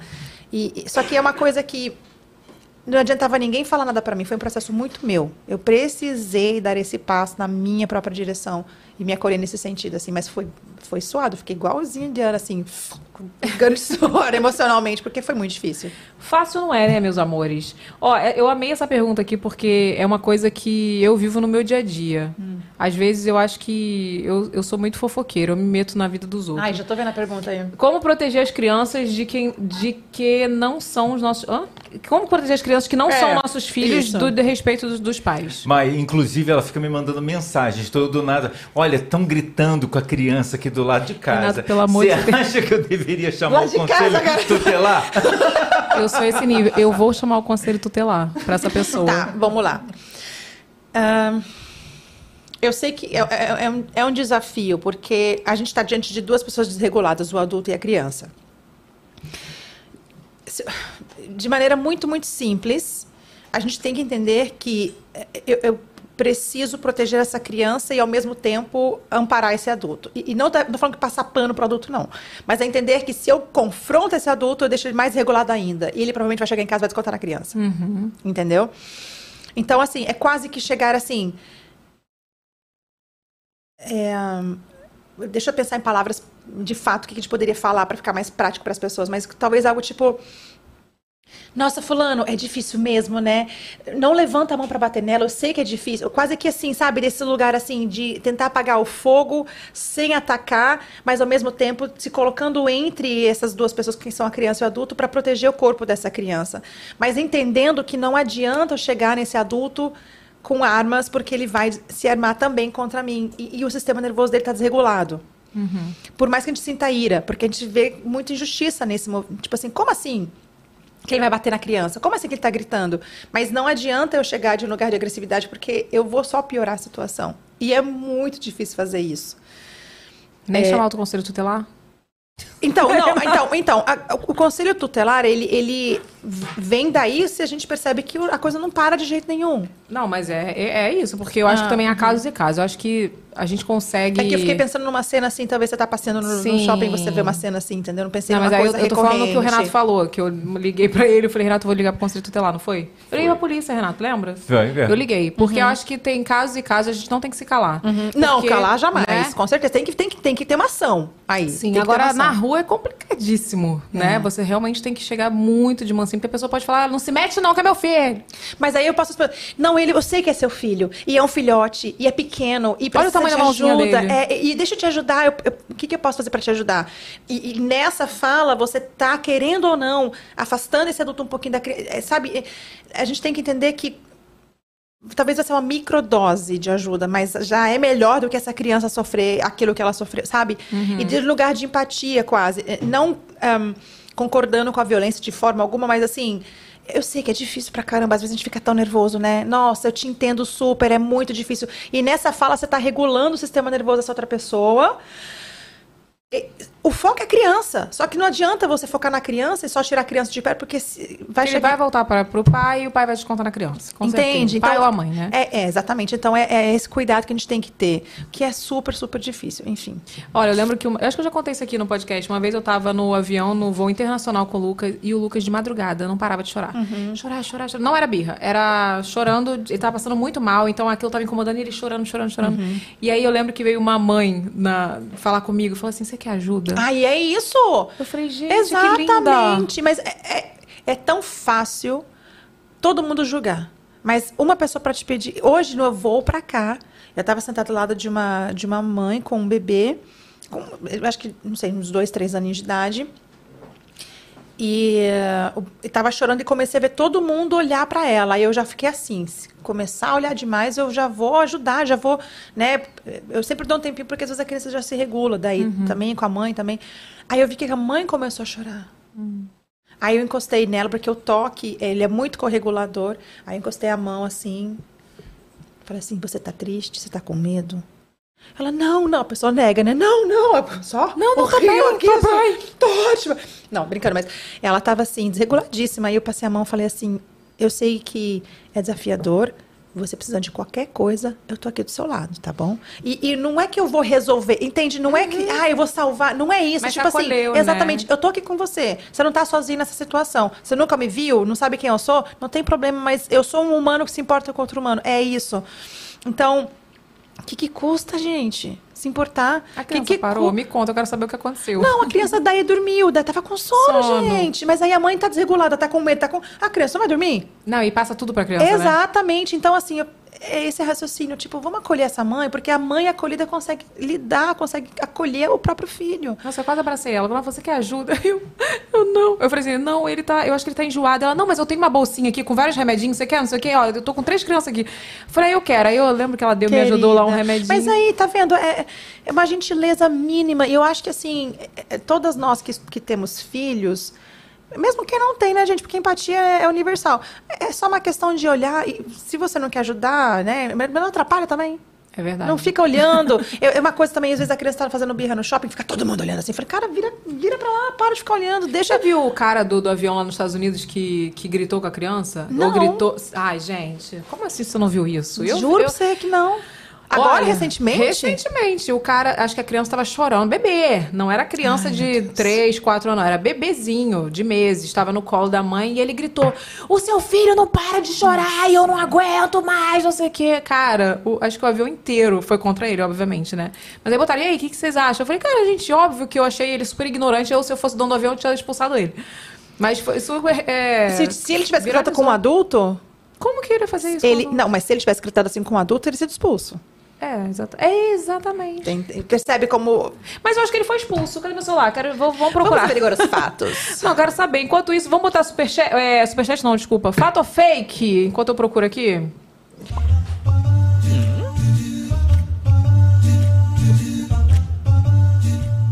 Quer ver? Eu vou achar porque eu sou dessas.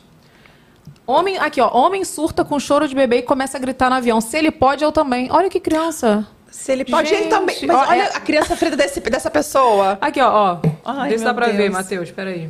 É a criança ferida do adulto mesmo. Homem surdo, dá pra ver? Homem surta em avião e ele começa a gritar no avião. Se ele pode, eu também posso. Comissária de bordo tentou controlar a situação, mas o passageiro continuou a criar confusão em um voo da Southwest Airlines. Eu nunca nem vi. Mas é lá nos Estados Unidos. Aí botou assim: o vídeo viralizou no TikTok, acumulou mais de 200 mil visualizações. Um homem a bordo de um voo decidiu assustar os passageiros tripulantes e começou a gritar quando um bebê, bebê, começou a chorar no avião. Dava sinais que fi- e não dava sinais que ficaria em silêncio. Provavelmente estava assistindo alguma coisa, né? Tipo assim, fome, dor, enfim. A atitude dele foi gravada num vídeo que viralizou nas redes sociais. No vídeo, os, com- os comissários tentaram acalmar o passageiro, que se exalta ainda mais e começa a ofender a equipe em diversos palavrões.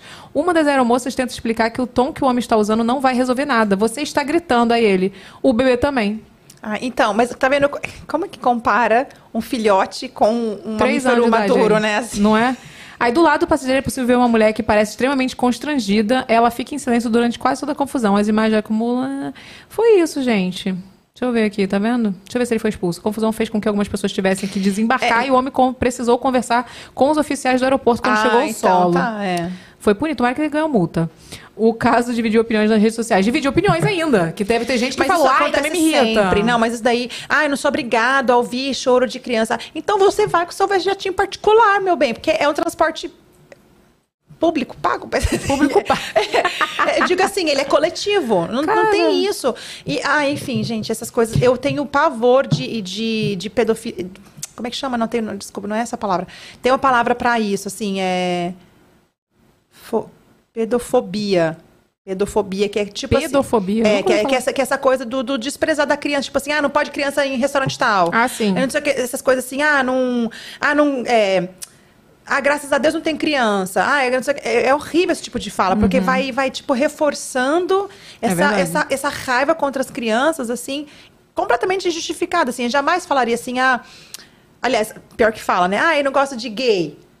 Eu não gosto de, de idoso. Pior gosta que de fala, criança. pior que um monte de gente que fala, fala. Eu sei que que fala. fala. Mas pelo menos assim, é crime. Sim. Por que, que não é crime, então? Pra crime contra criança não é. Mas nada contra. Aliás, contra criança é crime bater essas coisas assim, mas é uma lei, assim, são leis muito soltas. Ainda não tem uma. uma- é, é, é leis assim de, de- de- que penalizem de fato. Tá, tá no ECA, na, na, no Instituto da Criança e Adolescente, mas não é, não, não é aplicado. Não é aplicado. Na escola, os professores. Até o crime muitas vezes não é aplicado. Essa- é, hoje eu tava falando que acabou com o meu dia de manhã. Falei no stories, não sei se você chegou a ver.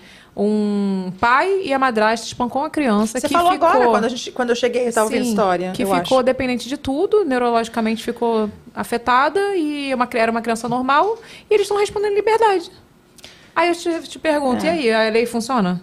Pra É. Não, criança, né? não? Não funciona. Pra criança Mas se fosse um funciona. adulto, talvez eles estariam presos. Talvez. E- Então, assim, é isso. Assim, a gente não. A criança não tem valor na sociedade. É esse que é o Triste, grande. né? É. Enfim, vamos pro Fato Fake. Já botou a vinheta.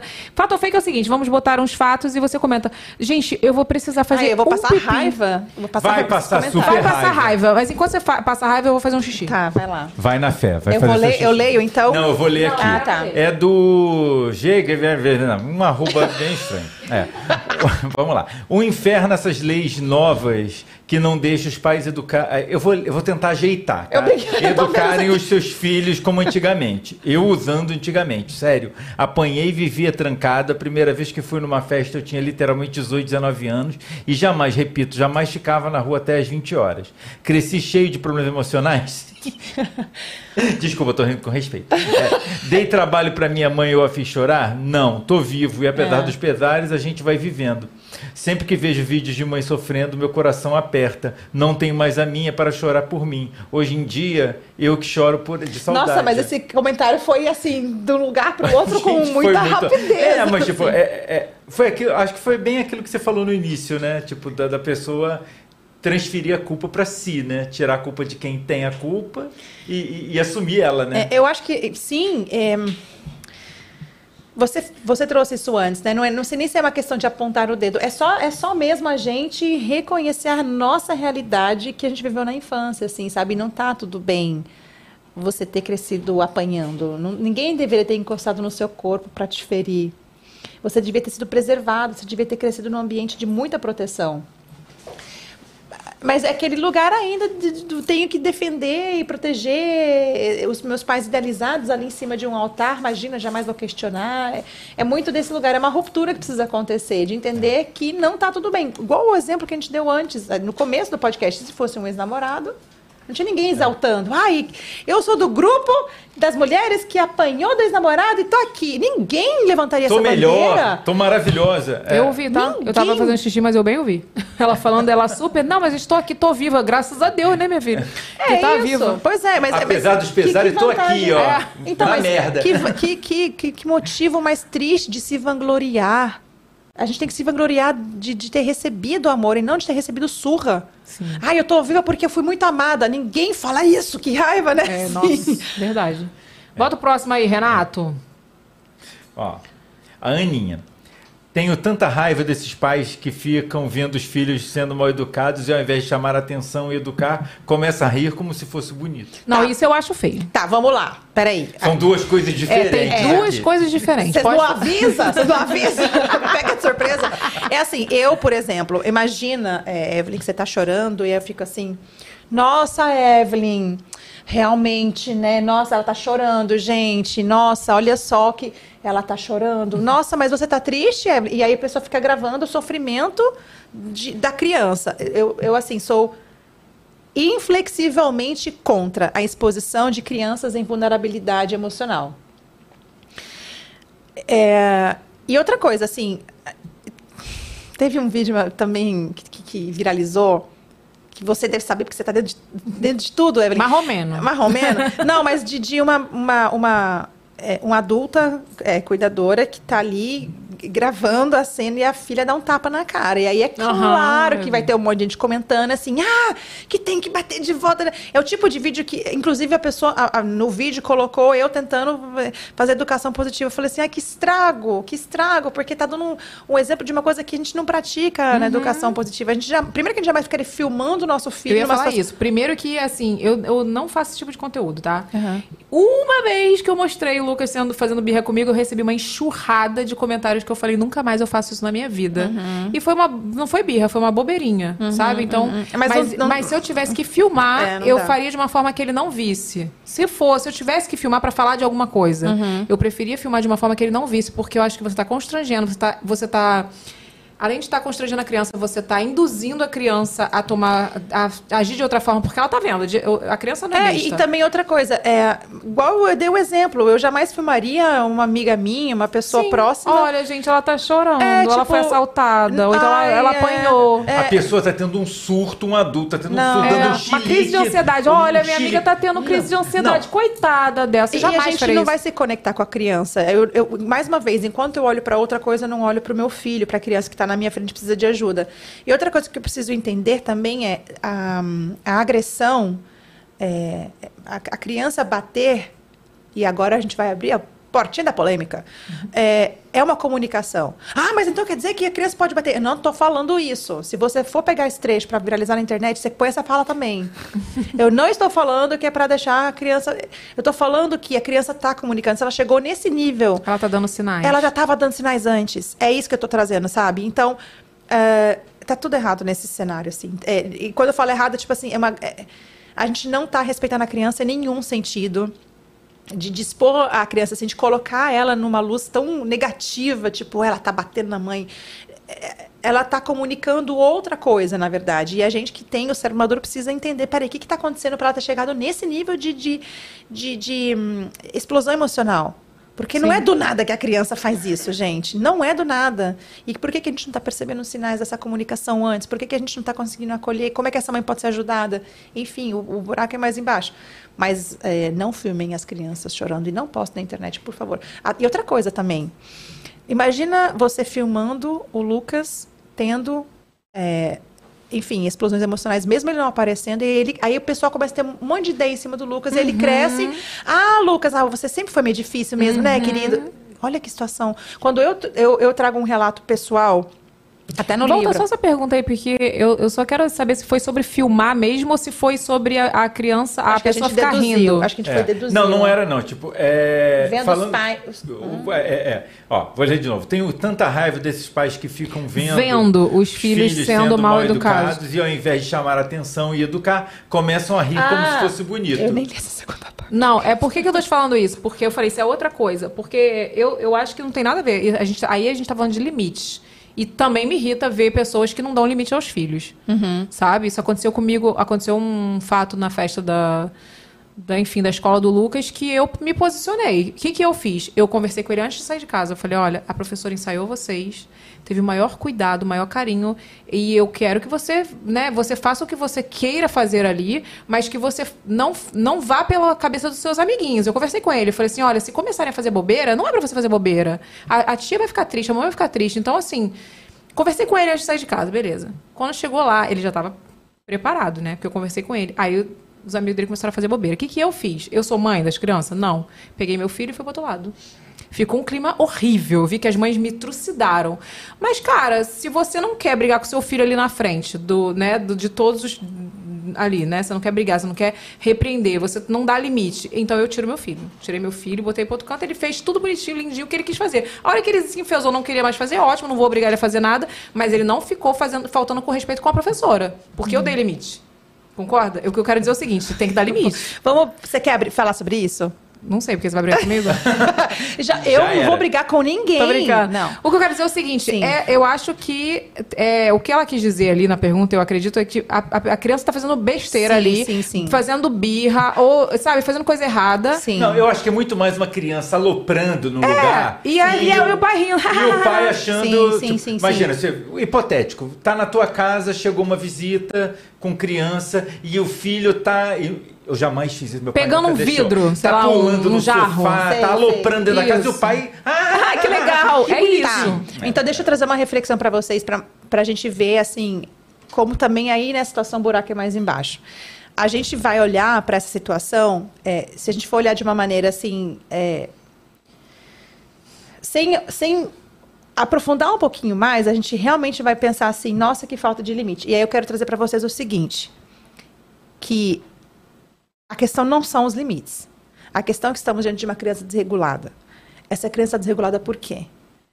Como é que está a relação dos pais com essa criança? Como é que está a atenção, a conexão com essa criança? Como é que está a rotina dessa criança? Será que essa criança tem liberdade de se expressar na sua relação com seus pais? Será que ela pode colocar limite nos pais? Será que ela... evi- Então, não, quando eu falo que não é sobre limites, eu não estou falando que a gente não vai conduzir os nossos filhos. Por exemplo, eu falo para os meus filhos que não é não, é, principalmente quando uma amiguinha está brincando e ela fala assim, não, não quero mais, não, não, não, não, não quero que me puxa dessa maneira. Eu faço questão, eu falo assim, amor, ela falou, a gente precisa respeitar o corpo dela, a gente não pode ficar encostando. Então a gente vai ensinar. O que eu estou falando que nesse caso, por exemplo, que vocês citaram agora, é, essa festa. criança que está É, é, agora eu tô falando do, do exemplo né, Ah, da, da- da criança que está destruindo tudo. Eu, tô trazendo para vocês que não é uma criança que está destruindo tudo, é uma criança desregulada que está sem referência e o buraco é mais embaixo. Porque não adiantaria eu ficar ali com essa criança e ficar assim, não faz tal coisa, fica quieto, menino. Porque ela está desreguladíssima emocionalmente e não vai ser eu exercer controle que vai resolver a situação. Tá, mas em minha, em minha defesa, eu gostaria de dizer que a questão da festa. a- as duas mães estavam rindo. Foi, foi exatamente o que ela falou. Por isso que eu dei esse exemplo. entendi. E aí eu, eu penso, cara, é, não é porque eu pago o colégio, não é porque a professora tem a obrigação de ir lá dar, ensinar meu filho, e, pô, ela- é, é uma festa e Uhum. ensinou a coreografia, enfim, ela tem que lidar com meu filho de qualquer maneira. Não, eu não, eu não entendo como isso. Sim. Então, assim, Sim. o- quando eu falo a falta de limite, é porque, cara. É, as, as- essas duas crianças especificamente estavam tocando terror, Uhum. bot- é, fazendo a maior bagunça ali no, no que a professora ensinou ali, botou pra fazer ali, Uhum. naquele momento, naquele espacinho que tinha que ficar ali. E as mães, em vez de chegar e. Não chegar e brigar, não é isso que eu tô falando, não é Uhum. chegar e, e repreender e bo- botar limite na, com a Uhum. propriamente dito. É, cara, é, tem empatia mesmo ali, sabe? Com a professora, tudo. E não falou nada, tava rindo. Realmente estavam rindo. E ficou uma situação ruim, porque eu peguei o Lucas e falei, filho, vem pra cá. Vim pro outro lado. Ficou um climão. Ficou um climão. Todo mundo me olhou assim, eu falei, cara. Ah, essa blogueira aí. Essa blogueira nojenta. Eu falei, não tô nem aí pra Ó. você, porque se você está rindo do que seu filho tá fazendo, peçam pra você, que eu achei ridículo. Mas eu acho que essa situação que você trouxe não é tão diferente desse outro exemplo da criança, entre aspas, descontrolada. Você percebe que, mais uma vez, não é tanto questão de limite. Eu, eu sei do que, que você está falando. E Uhum. para mim, são dois assuntos diferentes. Eu tô falando só sobre o rir, tá? Exatamente. não, aí, aí também. tá. Não, é claro que eu vou eh, concordar contigo, porque a gente. eh, Educação positiva não é permissividade. Uhum. Mas quando eu vejo uma criança que está fazendo isso, assim, né? Em, em qualquer contexto, eu fico sempre lembrando da desregulação e como ela é causada não só naquele momento. Isso daí é, uma- é um resultado de, de várias desregulações que aconteceram até então. Quando a gente fala de crianças menores, né? A gente está falando do Lucas de 4, de crianças de 3, de 2, enfim. A gente tem que ter um, um grande cuidado, até crianças maiores, com apresentações escolares aqui. E eu- eu estou aprofundando no assunto, que você está me dando liberdade, se quiser mudar de assunto também. a gente- Não. Não, vamos lá. Yeah. Opa! Vamos falar mal dela. Vamos falar mal da blogueira. Não tô falando. Não, não, não. Eu Vocês super. Não, são eu super. testemunhas que eu não estou fazendo isso. É, Ratazona, ratazona. é, que- que a apresentação serve para o adulto. Primeiro, a gente tem que ter muita consciência disso. Não serve nada para a criança. Ah, não, porque a criança aprende. Não. Nada. Não Eu aprende. sei, eu tenho essa consciência. É. E aí a gente tem que ter essa consciência, por exemplo, é, ah, é, vai ter apresentação. Que tal a escola pensar, então, em colocar um espaço de muita brincadeira para eles poderem desafogar essa energia ali e aí eles conseguirem estar mais disponíveis na hora de uma dança, por exemplo. Eu estou só pensando assim, querendo ou não, tá na mão da gente. Querendo ou não, nós somos os cérebros maduros da relação. Então, é, eu também teria essa preocupação, como você teve, tipo assim, nossa, estamos atrapalhando uma uma, é, Coletividade. uma, uma coletividade aqui. E aí, então, eu vou precisar trazer os meus filhos mais para perto de mim, então, para a gente conseguir conviver em sociedade, porque esse é o meu papel também. Só para ter o cuidado de olhar para essas outras crianças que estão dando trabalho e lembrar que elas precisam de ajuda, né? É, e não que seja seu papel fazer isso, entendeu? Eu tô falando assim, como adulto, cada, cada adulto com o seu próprio filho. Tá totalmente desregulado? Peraí, eu preciso olhar para a relação. E sabe, Evelyn, eu falo isso de um lugar de que eu olho muito para isso com as minhas crianças, quando eu vejo que elas estão tendo comportamentos desafiadores, e quando eu falo desafiador é porque eu tenho dificuldade de lidar com isso, é tipo assim, o que que, que que tá faltando aqui nessa relação? Por que que meu filho está se opondo tanto, por exemplo, a alguma coisa que geralmente ele faz com tranquilidade? O que que ele está me comunicando com isso? Ah, realmente, nos últimos dias eu não me conectei, não encostei suficiente no corpo dele. Eu- aí eu vou faço um, um- uma análise dos dias anteriores e percebo que eu me desconectei da minha criança. Então, é, dificilmente vocês eu, eu, ver, eu vi, virei uma situação na qual é, é, seja uma questão assim da criança que é mal comportada. É, todo comportamento é comunicação. E eu sei que é difícil, talvez quem está assistindo agora e nunca teve ouvido falar sobre educação positiva vai achar uma loucura. Calma, me segue que eu te convenço com o tempo. É, mas é, é realmente uma- é difícil, porque é- é- a gente vai olhar para esses comportamentos, a gente quer silenciar e que. Mas no fundo, no fundo, a criança está só comunicando e a gente precisa ter esse olhar amplo de entender. Caramba, tá desregulado, é a, é a ponta do iceberg. Mas o que, que tá por baixo? Não, mas peraí, que fique claro que eu, quando eu falo aqui que a questão do limite, a questão da, da criança estar fazendo aquilo ali, eu não tenho dúvidas que é por conta de- da, da, da questão dos pais. E vou te dar um exemplo, tá? O que aconteceu lá na outra escola. É, tem um, tinha um lance de um, de um lanche da- dos pais que era proibido você tirar foto. Nesse lanche. Você era pra você se desligar de celular, era pra você curtir o lanche Isso com é seu massa. filho. E você, sabe, era, era todo um esquema da escola, achei maravilhoso. E aí, do nada, uma das mães, dessa mãe, dessas mães que eu te falei da, da questão que ficou rindo lá do filho fazendo bobeira lá. Eu, eu falo pro Lucas que é bobeira. Tá fazendo bobeira, por isso que eu. né, Enfim, tava, tava fazendo, bagunçando ele, tumultuando. Essa mãe pegou e mandou uma foto desse dia do café, sendo que era proibido. Eu juro pra você, primeira coisa que eu fiz, eu Peraí, dei não o print. entendi. Ah, tirou a foto do dia que não podia tirar foto. E mandou no grupo. Mandou no grupo. Aí eu percebi que ficou todo mundo em silêncio, tipo assim, Cri, não cri, pode, cri. né? Aí eu, e ela falou assim, ai, eu sei que não pode, mas eu tirei, não sei o quê. Aí eu falei pro Diego, olha por quê que o filho dela é assim. Eu falei, isso vem de casa. Se a mãe ali, ela não tem um respeito por uma regra da escola, você entende? Uhum, Sim, Isso claro. diz muito, o, o comportamento do filho dela diz muito sobre quem ela é. Uhum. Então, assim, eu não tenho dúvida que, que o comportamento daquelas crianças naquele dia na festa tem a ver com as mães. Uhum. Porque eram duas mães específicos, em específico, que naquele momento estavam rindo da situação. Uhum. E assim, a professora estava super de boa, a professora não, não obriga ninguém a fazer nada, sabe? A professora estava super de boa, mas eu fiquei desconfortável. Porque estava tumultuando ali a questão da. As crianças estavam super de boa e tinha duas crianças tumultuando ali, eu fui e me afastei. Fui a blogueira escrota, como o Renato falou. Ai, Deus. Mentira. Não foi. A mãe escrota. Mas assim, é, e quando eu falo da questão do, do limite, eu falo que tem muito mais a ver com os pais do que com a É, criança. Porque é o que você sim. falou, a criança está comunicando. Sim, Quando sim. ela mandou aquela foto de um dia que era proibido tirar foto, Uhum. cara, eu fui a primeira a falar, cara, que podre. Eu fiquei pau da vida, né? Eu falei, que podre. Primeiro porque tirou foto do meu filho também. Aí eu falei, eu falei assim, É. cara, que ridículo. Se não pode tirar foto, É. então se ela não respeita as regras, é óbvio que o filho dela também não respeita. E, e sabe, e, e que isso cria uma situação E- tão e até- ruim. Até porque eh, envolve a questão da imagem do teu filho, tipo, envolve. que- Acaba que vira uma coisa bem mais complicada que.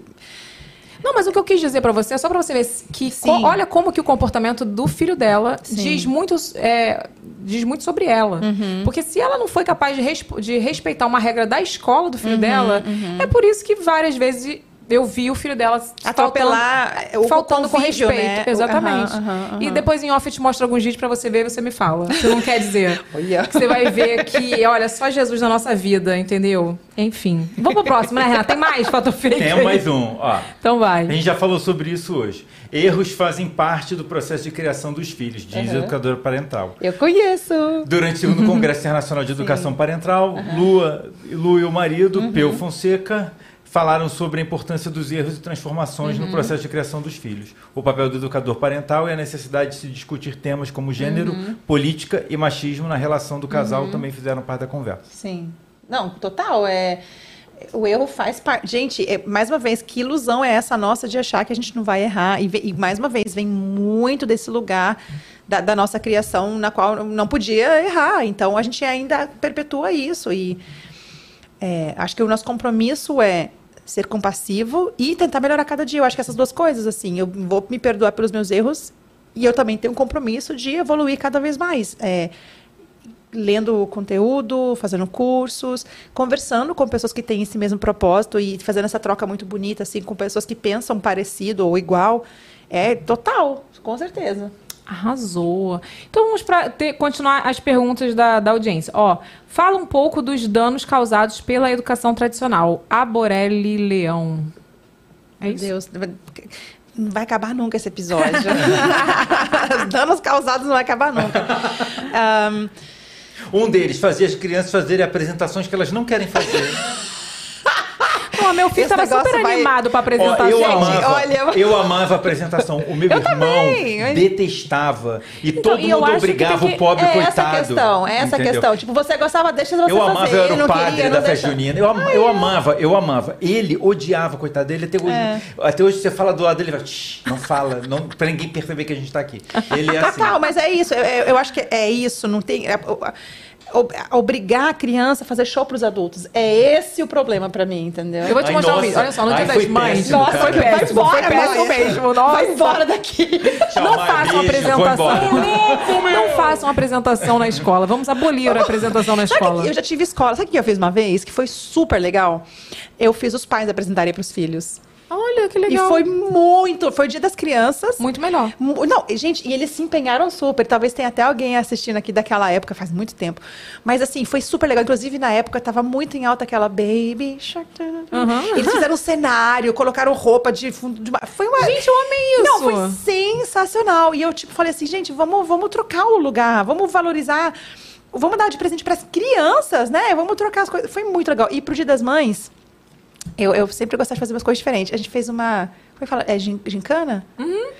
Só que assim, eu- a gincana é pra aloprar, sabe? Assim, as mães saíram de lá destruídas.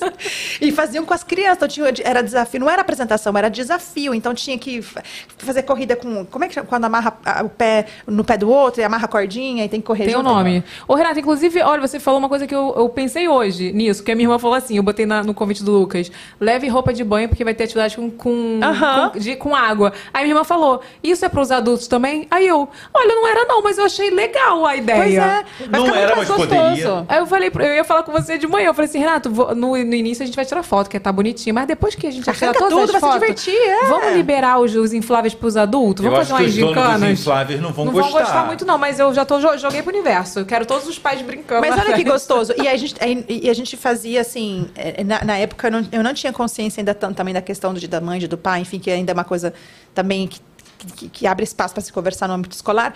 Mas a gente tinha essas datas comemorativas. Teve outra vez que a gente fez assim, tipo, o- eh, a semana. eh, Ai, gente, nem lembro mais. Mas assim, todo dia tinha que ir com uma roupa diferente. Só que os professores também iam. E eu lembro que daí tinha o dia do esporte. Aí eu coloquei aquelas pé, pé- pé de pato e, e snorkel e um monte de coisa. Tipo, ficava andando pela escola assim. E foi super legal, porque justamente assim, não é a criança que tem que estar ali servindo de entretenimento para o adulto. É uma comunidade se divertindo junto. E foi, enfim. Fica a dica, Aquela, escolas. quero botar meu filho na sua escola. Ah, nunca mais eu trabalho com escola, porque os adultos dão muito trabalho. Aí, Ai, viu? eu não tenho capacidade de tomar conta desses adultos muito Deus difíceis. me defenda. Mas É. vamos voltar. Fala um pouco sobre os danos causados pela educação tradicional. Tá, já falamos. Já estamos falando. Próximo, próximo. Não, então, é, em termos assim, é, bom, tem vários exemplos, mas para a gente não se delongar tanto assim, é, desde o momento do desenvolvimento do cérebro, né, nós temos uma camada é, quase que como uma gordurinha que fica em volta dos neurônios, das conexões neurológicas. E essa gordurinha, ela faz com que é, os ahm, a comunicação é, entre os neurônios aconteça muito rápido, né? Então, quanto mais espessa for essa camada, melhor é para o cérebro funcionar.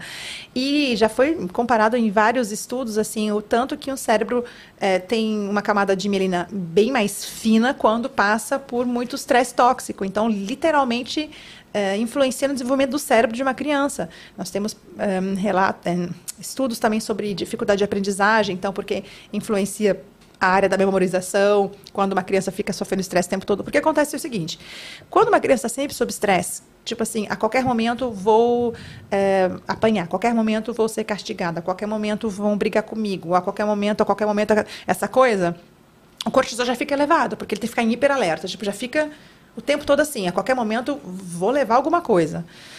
E esse excesso de cortisol se torna corrosivo para o corpo da criança. Ele literalmente vai corroer o sistema imunológico, por exemplo. Então, isso vai diminuir a, a força do sistema imunológico.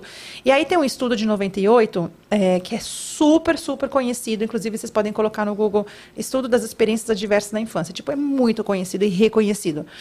Um, e aí, o- que acontece nesse estudo foram, umas, no primeiro livro fala sobre isso, umas 10 mil pessoas foram avaliadas é, dentro de certos critérios, que eram 10 específicos, e aí se analisou, se avaliou quantas experiências adversas essas pessoas passavam na infância e quais doenças elas tinham na fase adulta. E, gente, é, é, é gritante o resultado é gritante e, e é impressionante pensar que até hoje nós não temos essa informação disponível para todos, porque é, o aumento de doenças é, cardiovasculares, renais, enfim, de, de problemas de auto. De, como é que fala?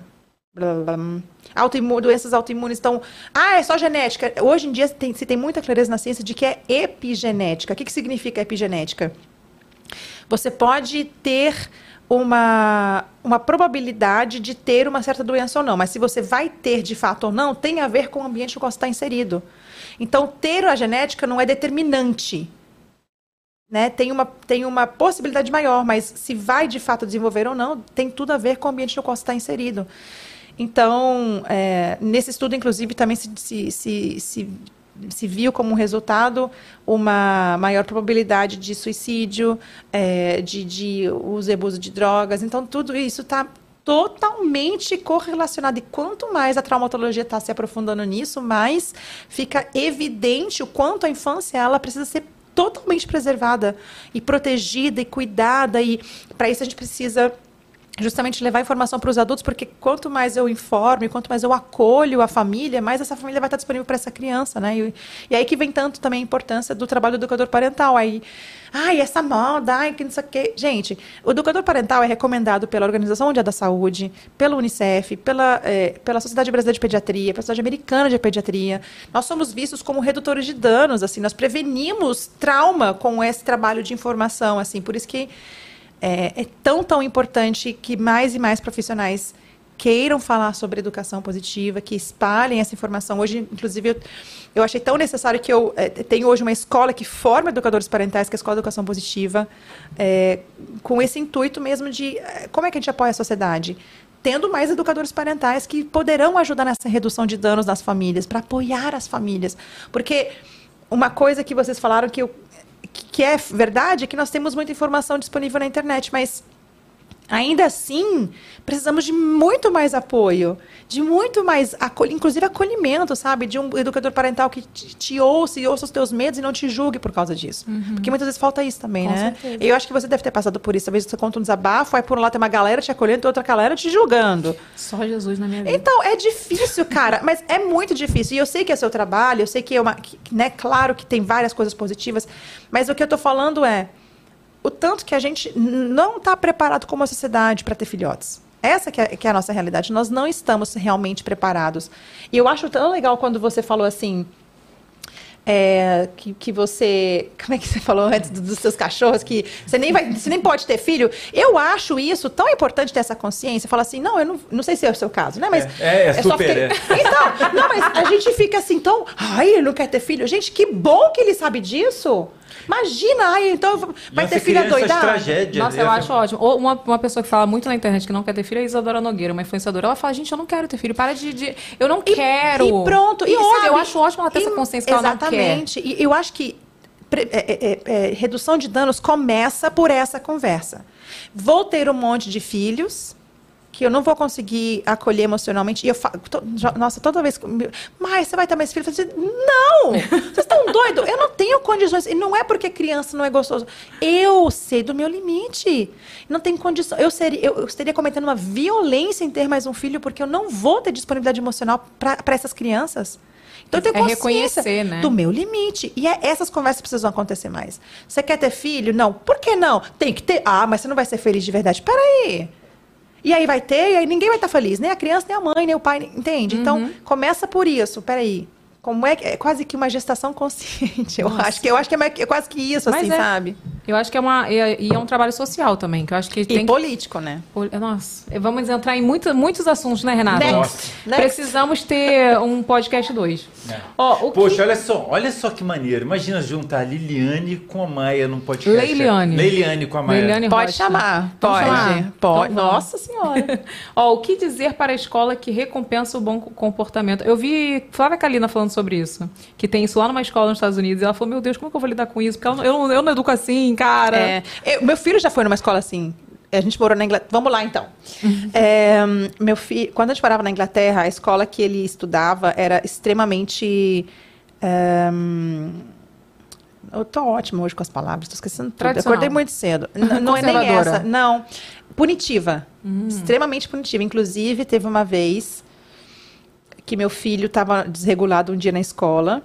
Assumo minha responsabilidade quanto a isso. Mas aí eu cheguei no final da aula, a professora na porta da sala. Ah, não, que eu tô pensando em amanhã, se continuar assim, mandar ele para outra sala, tudo bem? Oi! Excuse me! né? E assim, aí eu. é, é, Conte-me mais sobre isso, senhora. Eu posso botar você na outra sala também, pra gente conversar aqui, ó. E tem outra. Você tá me dando tantas, tantas lembranças, tem outra coisa pra contar depois, mas enfim. Aí. é, eu falei, é, não, eu não concordo com isso. Né? E, e, felizmente eu consegui responder e falar por que, que eu não concordava, e, que- enfim, que todo comportamento da comunicação, enfim, etc, etc. É, perdi o fio da piada. Enfim, a gente tá falando sobre a questão Não, da- é- é- sobre a escola punitiva. Pronto, beleza. Aí tá, a escola punitiva. E aí, meu filho começou a chegar em casa, depois, de- em outras vezes, com, tipo, um- uns presentinhos. Stickers. Aí, que, que, que stickers são esses, meu filho? Ah, porque ele se comportou bem. Aí eu, "Ah, ok. aí eu sentei com ele, ele tinha cinco anos. Aí eu expliquei pra ele assim, filho, sabe por que, que os adultos dão stickers? Porque eles querem adestrar as crianças para se comportarem direitinho. Mas você percebe que é muito injusto dar coisa para criança só quando ela se comporta bem. Então eu abri os olhos pro meu filho para essa violência, porque na época não tinha como trocar de escola e lá a escola é tudo pública, então não, enfim, é todo um rolê, não, não é tão fácil assim. Mas é, e eu falei para ele assim, tá tudo bem você trazer stickers para casa, adesivos para casa. E eu quero te falar que isso não muda nada para mim, você trazer ou não. Mamãe vai continuar amando você, te acolhendo. Ganhando stickers ou não. É, Exatamente. Se comportando eu, eu quero que você saiba que você trazendo ou não aqui em casa, isso pra mim não é um valor importante. Uhum. E eu quero também que você saiba que os adultos são manipuladores. Muitos adultos são manipuladores, manipulam as crianças pra se comportarem bem, porque eles acham que é mais fácil assim e não é justo. Então, tipo assim, eu abri a conversa, não tinha como eu é, trocar de escola, tinha, percebe? Era uma situação assim, eu não tinha muita opção. Mas o que eu podia fazer era Alertar o seu filho. e, né? a- e proteger meu filho também, dele saber que em casa não tem isso, ele não precisa performar.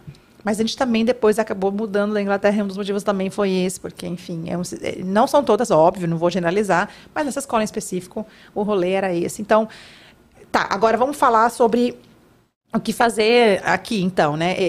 Eu sempre falo assim, nos- com os meus alunos também, que tem uma aula só sobre isso.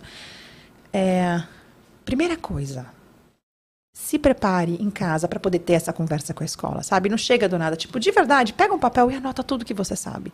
Pega os perfis que você acompanha, vai lá, lá, lá nos meus destaques, tem destaque sobre escola, anota, se prepara para essa conversa, porque você vai precisar levar argumentos sólidos. Então a gente tem que se preparar, para tudo a gente se prepara, né? Mais, mais um ponto importante se prepara, escreve tudo que você tem que escrever, é, desabafa com alguém, coloca a tua raiva para fora para você não direcionar contra a escola, assim, sabe? Porque senão você vai vai gerar uma só muito atrito e não vai gerar uma solução. E aí chegar desse lugar assim de, de muita honestidade emocional, olha, eu percebi isso, eu vejo essa questão do, do, do da recompensa de comportamento, eu preciso me posicionar e dizer para vocês que eu não concordo com isso por esse, por esse, por esse, por esse, por esse motivo. E como é que a gente pode mudar esse cenário? O que, que eu posso contribuir? O que, que nós pais podemos contribuir? Será que a gente pode, talvez, juntos, pagarmos uma educadora parental para vir dar uma palestra e ensinar todos nós a fazer algo? Percebe? Então é um movimento assim que eu preciso dá para fazer muito a respeito disso e talvez não é só uma conversa que vá mudar o cenário, mas é que tanto que eu estou disposta também a servir nesse contexto, né? É, me ajudar e, e apoiar e, e, e, como é que eu estou cuidando dessa professora em sala de aula também? É, eu, eu só falo mal, eu consigo também olhar para esse ser humano que está. Percebe que o buraco é sempre mais embaixo. Eu Sim. acho que é, é, muito disso, assim, não, nada é superficial, nenhum problema é superficial. Sempre tem muitas camadas que a gente precisa levar em consideração. É, e, e, se de tudo, de tudo, de tudo, de tudo, não conseguir mudar. Troca de escola. Mentira. então, eu, eu, então, mas a questão aí também. Eu, eu acho que também tem muito uma questão de privilégio, né? É, eu recebo muito mensagem, ah, a escola do meu filho pública tal, não consigo fazer. E aí a gente vai trabalhar com essa realidade do, então, o que, que eu consigo fazer para amparar o meu filho e como é que eu posso também regular essa professora? O que, que eu posso fazer com essa professora para ela estar tá é, mais amorosa em sala de aula, eu posso mandar um bolo pra ela? Eu posso... Não tô falando de comprar ela, eu tô falando, tipo assim, como é que eu Também. posso Também, mentira. Com bolo, com Super me certeza. comprariam dar com comida para professora. Mas, assim, não, enfim, é, como é que eu posso também... Acolher, né? amo- é, exatamente, transbordar essa amorosidade para essa pessoa que tá quatro, cinco, seis horas com meu filho em sala de aula. Verdade. Então, então enfim. É, é muito, é, É, muita tudo, coisa. é tudo, enfim, nada é superficial mesmo. Olha, eu tenho que bater palma pra escola do Lucas, porque eu fui chamada lá, né? na- e eu não podia, na verdade, porque eu tava com um bebê pequeno. Mas aí a professora chamou porque o Lucas estava desafiador naquela semana. E aí a professora queria entender, sabe? Ela falou assim: não, eu queria conversar rapidinho pra saber o que tá acontecendo alguma coisa, porque com certeza tá acontecendo alguma coisa. Então a professora entende. E aí o Diego falou: não, é porque a irmãzinha nasceu e ele tá um pouco, né? é, assim, querendo estar mais com a, com a atenção da mãe, a mãe não tá conseguindo tanto. Cara, foi só ajustar um pouquinho ali, eu pegar os horários e conseguir dar um pouquinho mais de atenção que ele. É, e, e- foi um convite, né? Assim, é uma, é uma coisa completamente diferente do que quando se manda um recado para um pai ou para uma mãe, tipo, te vira. Porque a gente é uma comunidade. semana- amanhã Na ele vai ficar- é. manda na agenda. Não, lá, cara, Amanhã a, eu vou mandar escola ele pra dele é outra muito sala, acolhedora. Não, Seu Deus filho ficará em outra sala amanhã. E eu vou botar você também, tá, professora? É. Olha aqui, fala um pouco sobre violência invisível. Tá. Eu, daí, eu, Daisy de Oliveira. Tá, em violência invisível. Para quem é, talvez nunca tenha ouvido falar em violência invisível, vamos, vou, vou dar um exemplo assim.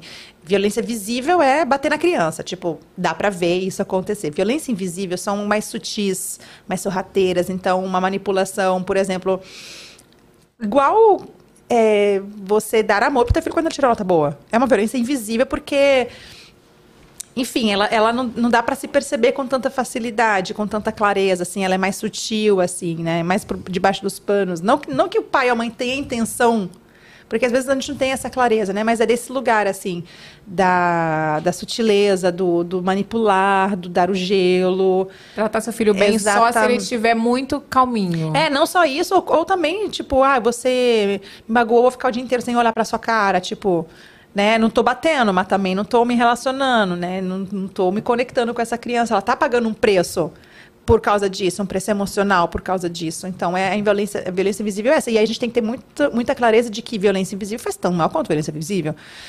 O que eu recebo de relatos assim, ah, meu, meu pai e minha mãe nunca me bateram, mas acabavam comigo nas palavras. Eu falo, gente, dói mesmo tanto dói, é horroroso. não- e, e, é- é, como a gente tem que ser cuidadoso. O que eu percebo em mim, assim, que quanto mais eu vou me conhecendo, mais eu vou percebendo as violências invisíveis que eu pratico. Porque as visíveis eu não pratico mesmo. Mas as invisíveis, elas estão ali, aí eu percebo, eu falo, "Ih, acredito que eu tô fazendo isso. Nossa, não tinha percebido essa minha tendência de reagir assim, tal, tal, tal. E aí você vai. É uma cebolona, né? Que você vai tirando as camadas, as camadas, as camadas, as camadas. O as Lucas me camadas. pergunta, sabia? Às vezes ele faz uma coisa que eu. Minha cara não nega. Aí, tipo assim, eu fiquei muito chateada. E aí eu não vou bater. Então o que, que eu vou fazer? Eu vou. Fico mal. Ele, mãe, você tá feliz? Mãe, você não tá feliz, né? Ele fala pra mim, eu. Tô feliz, eu tô super feliz. Sua falsa! Tá de Aí ele, boa. mãe, você não tá feliz. Aí eu. Não tô, filho, eu não fiquei triste com o que você fez. Eu falo a verdade. Sabe, a mãe ficou triste com o que você fez, sabe? Não tem necessidade. Eu tento conversar com ele, mas a minha cara não nega. Ele fala pra mim, mãe, você não tá feliz, né? Porque ele sabe que ele fez alguma coisa. Mas é isso, eu acho que é você se colocar naquele lugar ali de ter essa abertura pra falar com ele. O Lucas, ele conversa muito comigo, assim, sabe? Eu vejo que. Eu vi o áudio antes, ele conversando com você. Ele é super conversador, né? Mãe, tá tudo bem com você? Mãe, tá tudo bem com a irmã? Mãe! Ai, o sotaquezinho. Tá tudo mara- beleza? Ai, lindo demais. Olha aqui, vamos lá. Muita paciência e respeito com um bebê de 16 meses. Gente, 16 meses é um ano e Quatro Ai, meses. é. quatro meses. Mas com zero tempo pra mim, não aprendi a me cuidar. Miúcha Fritz. Eu, eu sei quem é Miúcha. É. Aí a gente abriu um buracão, porque assim, é, primeiro que a nossa sociedade não cuida da família. Esse é, esse é o fato. Uma sociedade que, eu não, não sei nem se é o caso dela, mas uma sociedade que exige que uma mãe volte a trabalhar com quatro meses depois de dado à luz é uma sociedade muito violenta. É absurdo a gente exigir isso de uma mãe, ou seis meses que seja, né? É, Obrigado, tá, Renato? Voltei com três, tá? Violência comigo. Nossa, ele ficou, ele ficou sem palavras. do Bota o Renato aí na tela. Renato, você me fez voltar a trabalhar com muito pouco tempo. Ai, meu pai. Olha, Eu não olha vou o que falar, eu tenho deixa eu que falar. Olha o que eu tenho que. Olha, eu tô pensando o que eu vou falar. Olha o que eu tenho que aturar ao vivo. Olha o que eu tenho que aturar, o que eu sou submetido nesse trabalho. Olha, ó, tóxica. Não, mas é sem zoeira. Tóxica. Não, assim, não te cortando, já te cortando. É, eu, cara, eu falo isso brincando, porque assim, eu me sinto muito privilegiada. Sim, porque lógico, eu eu voltei a trabalhar, É. tipo, eu vou trabalhar na primeira semana que eu tava em casa com o bebê, eu já Não tava trabalhando. parou. Na verdade, parou parei, momento algum, é. Né, fazendo stories e fazendo isso e aquilo, mas cara, que privilégio que eu tenho de poder trabalhar ali do lado dos meus filhos e ver meu filho chegar da escola e dar uma pausa, só um minutinho, já vou entregar. Peraí, eu vou ali, vejo É, meu porque filho, dou um você tá abraço. ali, né? Cara, eu não posso nem reclamar. É. De verdade, eu falei brincando. Desculpa, Renata. Nossa. Eu errei. Põe musiquinha de. Daqui a pouco, ó, vão me. Violino. Daqui a pouco vão fazer, vão fazer aquilo. Vamos inventar. já- Marlene Matos. É, Olha, ontem, Ai, gente, meu Deus, nossa senhora. Ontem o Renato falou assim: olha, eu tenho que te cobrar uma coisa, mas eu não quero ser a sua Marlene Matos. Aí eu Gente. falei, cara, tá um escroto. Enfim, mas voltando, o- como é que é? Muita paciência e respeito com o bebê de 16 meses. Então, e. e, e, é... Ela falou Cara, que não se cuidou, né? Zero É. tempo pra mim. É, é difícil porque, te- teoricamente, quando a gente fala sobre uma gestação consciente, e eu não. Gente, é porque são tantas camadas de, de coisa. É, Outra coisa que a gente precisaria pensar quando a gente está decidindo ter filhos, e eu também não fiz isso, tá? Então já estou me colocando também nesse lugar. É pensar assim: é, como é que eu vou. Eu, eu, eu vou ter em quem me apoiar? Porque a gente não vai dar conta sozinha. É, é, é uma ilusão achar que a gente vai conseguir fazer esse lance de ter filho sozinha. Eu tentei, porque eu era te- teimosa assim, né? Meu mecanismo de sobrevivência, performar, performar, performar. Imagina, eu dou conta de tudo. Mas ah, de pensar assim, eu vou precisar estar bem emocionalmente depois que esse filho venha ao mundo. E claro que a gente não faz ideia da montanha russa que é, é claro que não. Mas há coisas que a gente pode planejar nesse sentido que são essa é- é- quem vai estar do meu lado? E não é para tirar o bebê do colo da mãe. É tipo assim, o que, que a gente cuida ao, ao todo o redor aqui e como é que a gente pode promover um bem-estar dessa mãe para ela conseguir se, se- estar alimentada emocionalmente, porque eh, drena muito essa doação, principalmente nos primeiros meses. Só que ninguém alimenta a mãe emocionalmente. E aí eu olho para uma mãe exausta, eu, eu olho para uma mãe sem rede de apoio, uma mãe sem. Cadê os adultos? Cadê? Cadê os adultos? E também é uma responsabilidade nossa de construir essas pontes também, assim, né? De, é, eu, por exemplo, tinha essa ideia de que eu tinha que dar conta de tudo. Eu poderia ter pedido ajuda, eu não falo de ajuda em termos de fazer as coisas no meu lugar. Eu podia ter, talvez, desabafado com outra mãe. Lembra que eu contei no começo que eu falava só pro meu marido? E eu tinha vergonha de falar. Talvez se eu tivesse me aberto com outra mãe, ela teria me escutado, me acolhido e falado assim: eu passo pela mesma coisa, eu teria me sentido menos merda. Sabe? É verdade, eu juro pra você. Então, assim, eu, eu, eu sinto que tem muito, muito a ver com a estrutura social que nós temos hoje. Tem muito, muito a ver com como a gente não sabe criar redes de apoio, porque a gente acha que a gente tem que fazer sozinha, ou Sim. então que não pode incomodar o outro, ou então a gente fica na ilusão achando que alguém vai salvar a gente. Ah, alguém vai perceber. Nossa, eu zero. Eu nunca tive essa cabeça. A minha cabeça sempre foi assim: eu vou dar conta, eu dou conta. É, eu também era E mais não dava lugar. conta de nada. Não. Me ferrava. Sim, total. E aí depois a gente percebia, mas mesmo assim a gente continuava. E também é um mecanismo de sobrevivência, tipo, Sim.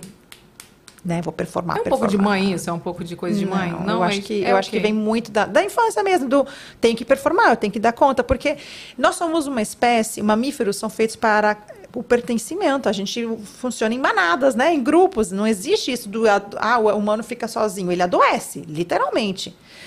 É, nós fomos feitos para o pertencimento, não é natural a gente querer fazer sozinho, a gente aprendeu a fazer sozinho, porque não tinha opção.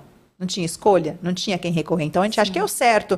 E quando a gente dava conta, você conseguiu sozinha, como você é forte, e a gente começa a achar que aquilo é o padrão. Ah, não, então é isso que eu tenho que fazer. Mas não. Então, assim, essa pergunta ela vem cheia de camadas, assim, de, de não tem uma solução rápida para dar. O que eu diria, talvez, seria encontre alguém para desabafar. Pelo menos, para você colocar para fora tudo que está aqui engasgado, que te sufoca, te cansa e, e é tão difícil, porque é super difícil sozinha mesmo. E às vezes essa, essa pessoa para te escutar não é alguém próximo de você, apesar de que a gente gostaria que fosse, mas às vezes é uma pessoa que você viu num comentário no Instagram que escreveu algo parecido com você, e aí você pode mandar uma mensagem para essa pessoa e falar assim: "Nossa, eu vi seu comentário, me sinto igual. Eu sei que a gente não se conhece, mas a gente pode conversar sobre isso". E a gente vai criando essas redes, assim, é uma coisa que eu, que eu venho fazendo muito, de maneira muito consciente, a gente se mudou para Curitiba em, em dezembro do ano passado. Eu e meu marido, né? A gente tem esse movimento, tipo assim, a gente não vai ficar aqui isolado. Vamos, tá recebendo um, convite para tomar um café? Vamos, nós vamos, porque pode se tornar uma amizade, que pode se tornar uma rede de apoio. Então, realmente tem uma. E a gente não era assim, a gente era tipo super antissocial, tipo, a gente não quer sair com ninguém, vamos ficar só em casa, nós dois aqui, nós, nós quatro, e pronto. E começar a ter um movimento, tipo assim, não, vamos nos abrir para os convites das pessoas, assim, é, ah, as mães da escola vão fazer um almoço, vou, eu vou. Ah, porque o Luca, a Nina quer brincar, vamos, sim. Então, começar a se abrir para esses convites. Às vezes a amizade da liga, às vezes não, mas é isso. Começar a viver um estilo. Um estilo de vida, não sei nem a palavra certa, mas assim, uma mentalidade na qual eu me abro mais para os convites e para as possibilidades, porque eu não vou dar conta sozinha. Eu preciso de outros humanos na minha vida, entende? Sim. Eu acho que é um pouco isso, assim. Aconteceu eu não uma- sei se. Aconteceu uma, uma conversa sobre isso ontem com uma amiga minha, que eu falei com ela, ai, poxa, não deu pra eu ir no churrasco no sábado, eu tava sem ajuda, né? E aí ela falou assim, amiga, para de querer dar conta de tudo. Ela um tapa na minha cara ontem. Por que você não levou a bebê? Cara, o Lucas já é grandinho, já ia ficar brincando com todo mundo tem filho, sabe? Cara, aí eu falei poxa, realmente, ela falou, "Às vezes você dificulta as coisas, você quer dar conta de tudo. Cara, leva a bebê e a gente ajuda você, a gente reveza, aí você ia estar lá com a gente curtindo o churrasco. Eu falei, cara, perdi um churrasco no sábado, porque eu não queria dar trabalho pra elas, sabe? Ir sem ajuda É e Ó. todo mundo ter que revezar comigo pra cuidar da neném. E, e ela falou, cara, mas não é, porque, não é trabalho, você vai estar. Exato. A gente quer estar com você. E aí, e aí, olha como isso se encaixa com o que eu falei antes. Você acabou de falar, olha como que é perfeito. Você acabou de falar assim, eu não queria dar trabalho. Como se, mais uma vez, o maternar fosse um trabalho isolado. Nunca foi. E não é para ser. E aí a gente vai precisar começar a aceitar esses convites e, e às vezes até começar a perceber por que que me incomodaria. Porque eu também me sentiria igual a você, tá? Não tô, não tô de forma alguma. Por que que eu me incomodo, então, em me, por que, que eu me sinto dessa maneira? Por que, que eu não consigo achar confortável estar nesse lugar no qual várias pessoas estarão lá? Eu vou poder relaxar, vou me preencher dessa dinâmica social, porque, mais uma vez, com a criança a gente dá, dá, dá. Né? Com outros adultos a gente também recebe. Eu vou me preencher, vou me, vou me satisfazer dessa, dessa interação, eu vou estar mais preenchida e vou poder dar mais para os meus filhos também. É um pouco esse raciocínio. E aí a gente fica, ai, não vou porque eu vou incomodar. Mas a nossa mentalidade ainda é muito, né? Cada um por si. Sim, quero dar conta de tudo. Quero dar conta de tudo. consigo. E toda vez que a gente pensa isso, eu preciso lembrar, eu sou mamífera. eu não faço nada sozinha, eu preciso estar em comunidade. Eu estava até vendo seus vídeos é, fazendo dança com as suas amigas. E eu, eu não São essas amigas aí, inclusive, que me deram. Agora, olha só, você já teria, teoricamente, prova suficiente para saber que você pode confiar nelas. Sim! Então, eu tomei um tapa ontem da, É, da é, é Tuane. o padrão de comportamento. Beijo, Tuane. Vou ver se eu acho a mensagem dela aqui pra você ver. Ela ontem ela me deu um, assim, uma lição de moral, sabe? Ela, eu botei assim, eu dificulto mesmo. Mas não no mau sentido, é no É, mas sentido não foi de não por querer dar trabalho. claro. Ela botou, isso não existe entre a gente. Nada que você faça é inconveniência. Somos uma pela outra. Entenda isso. E que Ela bom botou. que você tem. Aí, pronto, é isso, sabe? E, e que bom que ela te convenceu. E quando você sentir isso, da próxima vez você vai falar assim, amiga, eu tô me sentindo assim. Você pode me escutar? E ela vai te provar o contrário de novo. Então é. E aí você vai dando esses passos de fé nessa própria direção. Sim. Ai, não tô acostumada a confiar assim nos outros. Eu vou confiar. Ela tá falando, então vou dar esse passo. Pá, vou nascer a ponte nesse abismo aí, sabe? Não, e foi. Ela, depois ela já, a gente tem um grupo, né? Das amigas, das que dançam, tudo. Aí ela jogou lá no grupo lá, já fez fofoca com as outras. Tá vendo? Eu já falei com ela pra ela parar com essa palhaçada. Próximo churrasco, tamo junto, não sei o quê. E, e eu Que acho que é sobre isso. A gente gostoso, tem é. que se unir e se Total, ajudar e não precisa. achar que a gente dá conta de tudo, né? Precisa, não, não, não pode. Se você estiver tendo esse padrão de pensamento, tem que dar conta sozinha, por favor, desconstrua isso, porque vai ser muito sofrido. Não dá para maternar, não dá para ter filhos só, não dá. Não dá para ter filhos nesse isolamento assim. A pandemia foi terrível por causa disso também. Cada um sozinho ali, isso um por destrói si. a nossa saúde mental, destrói a saúde mental do humano, porque a gente não dá conta de ficar longe do grupo. Vem cá, agora acho que é a última pergunta da audiência, né? O que você diria pra sua criança interior? Da Carla Sofia. Ponto mar. As Olha- olha os as avatar. perguntas. É, eu tô amando. Muito bonitinha as vaquinhas. eu já falei isso para minha criança. Que é assim. é, Eu tive um sonho uma vez. É, foi na virada do, do ano retrasado. Eu não lembro, eu sou péssima com esse negócio de data, mas eu tive um sonho que foi numa virada de ano. E no sonho estava eu adulta e eu ia para casa na qual eu cresci. E eu me via criança é, num canto da casa de bico, assim, sabe? É, de, é, de bico no caso de. Como é que fala? Não na chupeta, tipo de brava, assim. hum, Como é que chama? aí? É de bico que fala, né? Brava. É. É porque tem lugar que bico é chupeta, né? Aí não quero É, confundir. não. Aqui também fala de bico. Tá. Tá de emburrada. Hum, emburrada, pronto, perfeito. De emburrada. E aí foi uma experiência muito doida esse sonho, porque eu, eu, eu me via naquela situação e eu lembrei de como sempre eu via isso. Você é muito emburrado, você é emburrada, você é emburrada, emburrada, emburrada, emburrada. E aí eu no sonho ia lá e eu me pegava no colo, me acolhia. E no sonho foi uma sensação surreal de acolhimento, porque era só isso que eu precisava, né? Só alguém para olhar para mim de fato e ver que por trás desse bico tinha uma necessidade não atendida. E, e o que eu falaria para Maia é isso, sabe? É, você vale a pena e você é importante e você merece sim atenção e respeito. É, e, e, e, enfim, é, é muito bonito a gente poder hoje oferecer para os nossos filhos isso que a gente sentia tanta falta. Porque, e, e não de um lugar de, que, de, de, de soberba, do tipo, ai, eu sou tão melhor do que meus pais. Não é, não é, não é sobre isso. É, mais uma vez, enquanto eu fico olhando para eles e estou me comparando com eles, não estou olhando para minha criança, né? Mas é, o tanto que muitas vezes, inclusive, o poder acolher um comportamento dos nossos filhos que nunca foi acolhido em nós, o tanto que isso nos cura também. E às vezes eu me pego conversando com o Haroldo, meu marido, assim, tipo, nossa, você consegue imaginar como você teria se sentido se você tivesse sido tratado é, do jeito que a gente trata as crianças hoje? Tipo, você chorando, e aí teu pai, tua mãe vai te pega no colo. Você consegue imaginar a sensação disso, assim, sabe? Enfim, é muito louco viver esse paradigma tão diferente do que a gente viveu e o que as nossas crianças estão vivendo.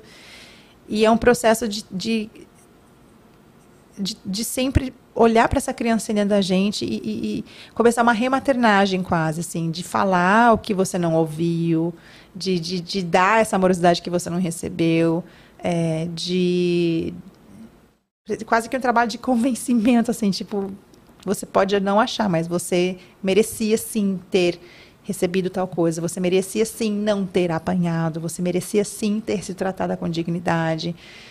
E, e é isso. Eu, Ai, assim. gente. É. Ah, eu gosto de falar sobre educação positiva, Eu que é, o que- é que eu tenho tentado fazer todo dia lá em casa. Sabe, assim, a gente, às vezes, eu, Sim. às vezes eu olho e falo, nossa, eu tô no caminho certo. Erro, erro. Óbvio Não, não, eu errar. Eu também erro demais. Mais uma vez, não é sobre isso, né? Não é sobre a gente acertar tudo. Mas é muito legal a gente ver, assim, um- as reações das crianças e perceber, "N- nossa, eu não poderia falar isso. Que legal que ele tá É. falando. Nossa, que máximo. Nossa, às É, vezes mas- o Lucas fala uma coisa, eu penso na hora, eu falo, nossa, se eu fosse meu pai, eu já tomava uma, três tapas na orelha já e É. já ficava de castigo a semana inteira. E você não... E, e- e- e não precisava. É, não precisava. Precisava. Exatamente. Vamos pro superchat? Vamos, deixa eu só te dar um recadinho. Pois não, meu É amorzinho. que a gente tá com uma, uma é, é, jovem mãe aqui. Diego pediu pra te perguntar se você quer que ele venha te buscar. Quero, e traga a neném que ela deve estar faminta. Não, eles falam que tão, tão- isso está sendo resolvido. Tá já foi bom. resolvido. Já estou na porta. Já foi resolvido, Pode mas vir, ele perguntou. pode vir. Pode, pode, ser? Então, beleza. A gente só vai ler superchat agora. Não, não tá, com, pre- não, ele não tá com pressa, não. Ele só perguntou se você quer. Ele tá super. Quero, quero. Ele tá muito amoroso. Nossa, amor, que lindo. Tá? Te amo também, tá? Só porque eu falei mal de tu hoje, tá querendo... A gente brigou ontem pra dar lista. Vocês viram meu vídeo de fazendo a lista de aniversário? Que péssimo. Eu não brigou. quero, eu não quero esse BO.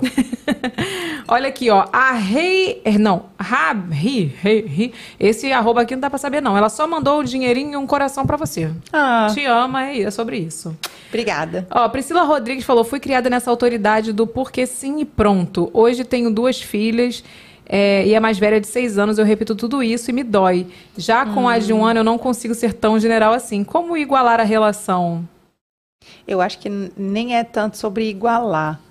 É, a gente. é, cada criança tem suas necessidades, né? Cada criança é diferente e a gente vai se adequando a, a, a música que cada criança toca. É quase que isso, assim. Cada criança vai ter uma música e a gente vai dançar essa música no ritmo de cada criança.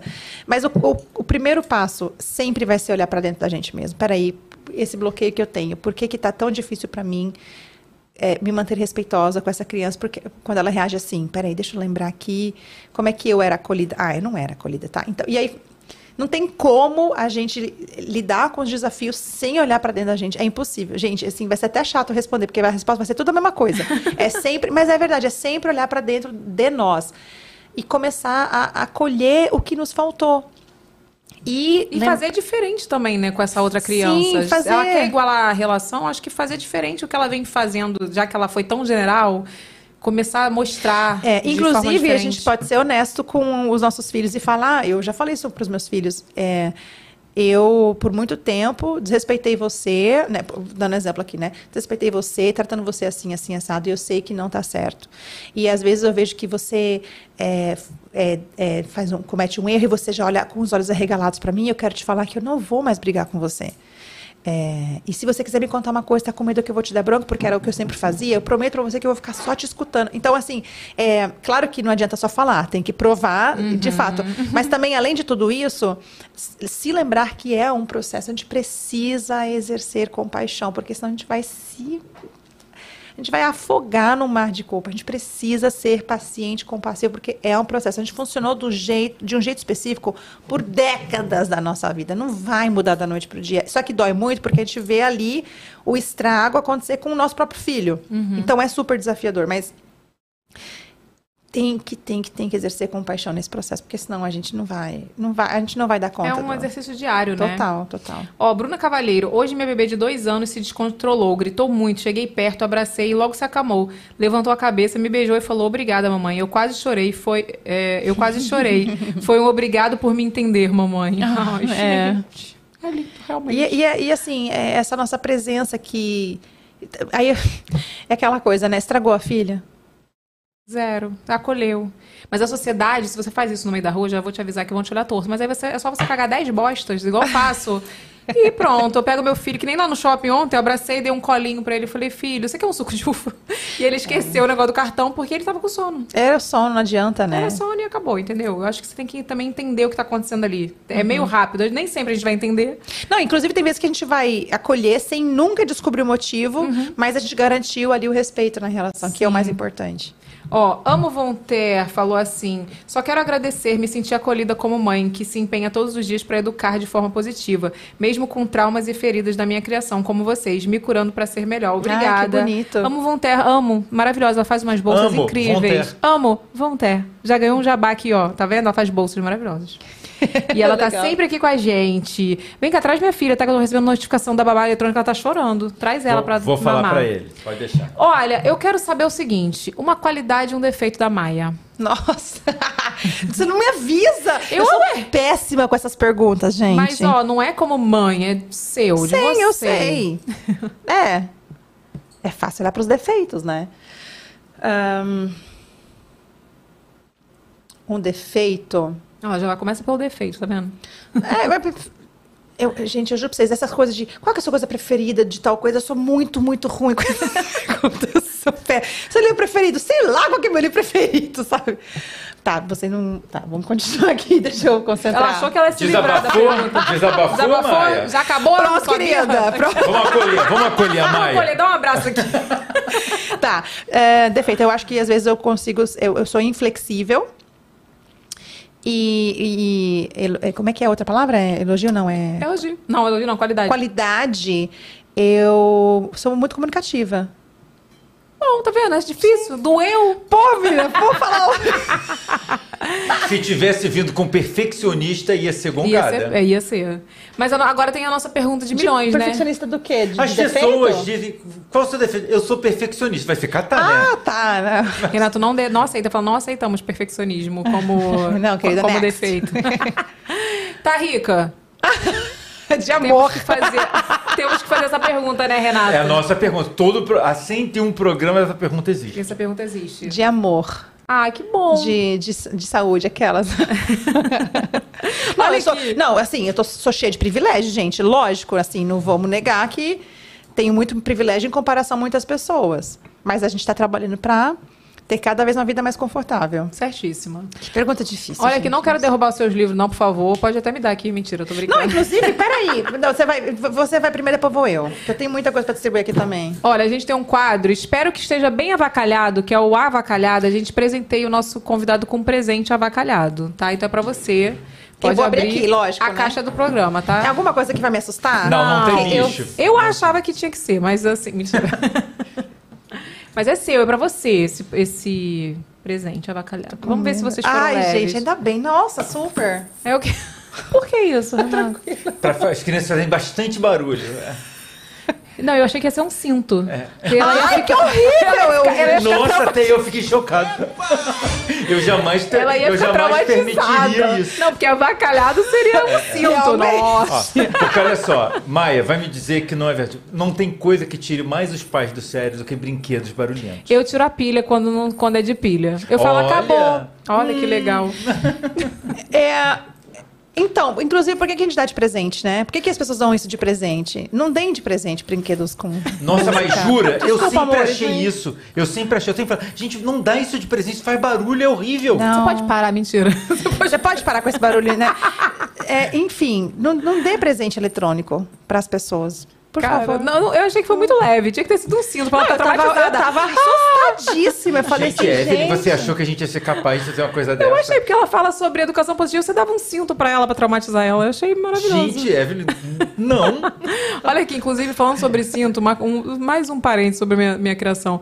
Eu tinha tanto trauma de cinto, porque eu apanhava de cinto, né? Que um- meu pai um dia chegou do, do trabalho Ai, tirando e tirando o cinto. E você já ficou? Eu falei assim: o que, que eu fiz, mãe? Ai, que horrível. Mãe, o que, que eu fiz? Aí minha mãe, nada. Aí meu pai tirou o cinto e botou, era só pra tirar a calça mesmo. Não, mas é horrível. Mas a gente consegue olhar hoje, racionalizar com a cabeça de adulto, mas vamos pensar a criança. Nossa, eu ficava pé. E outra coisa, quando eu sabia que eu ia apanhar, que eu era muito safada, né? Era horrível. Eu botava. Não, você eu... não era. Não, não, vou falar agora muito safada, esperta.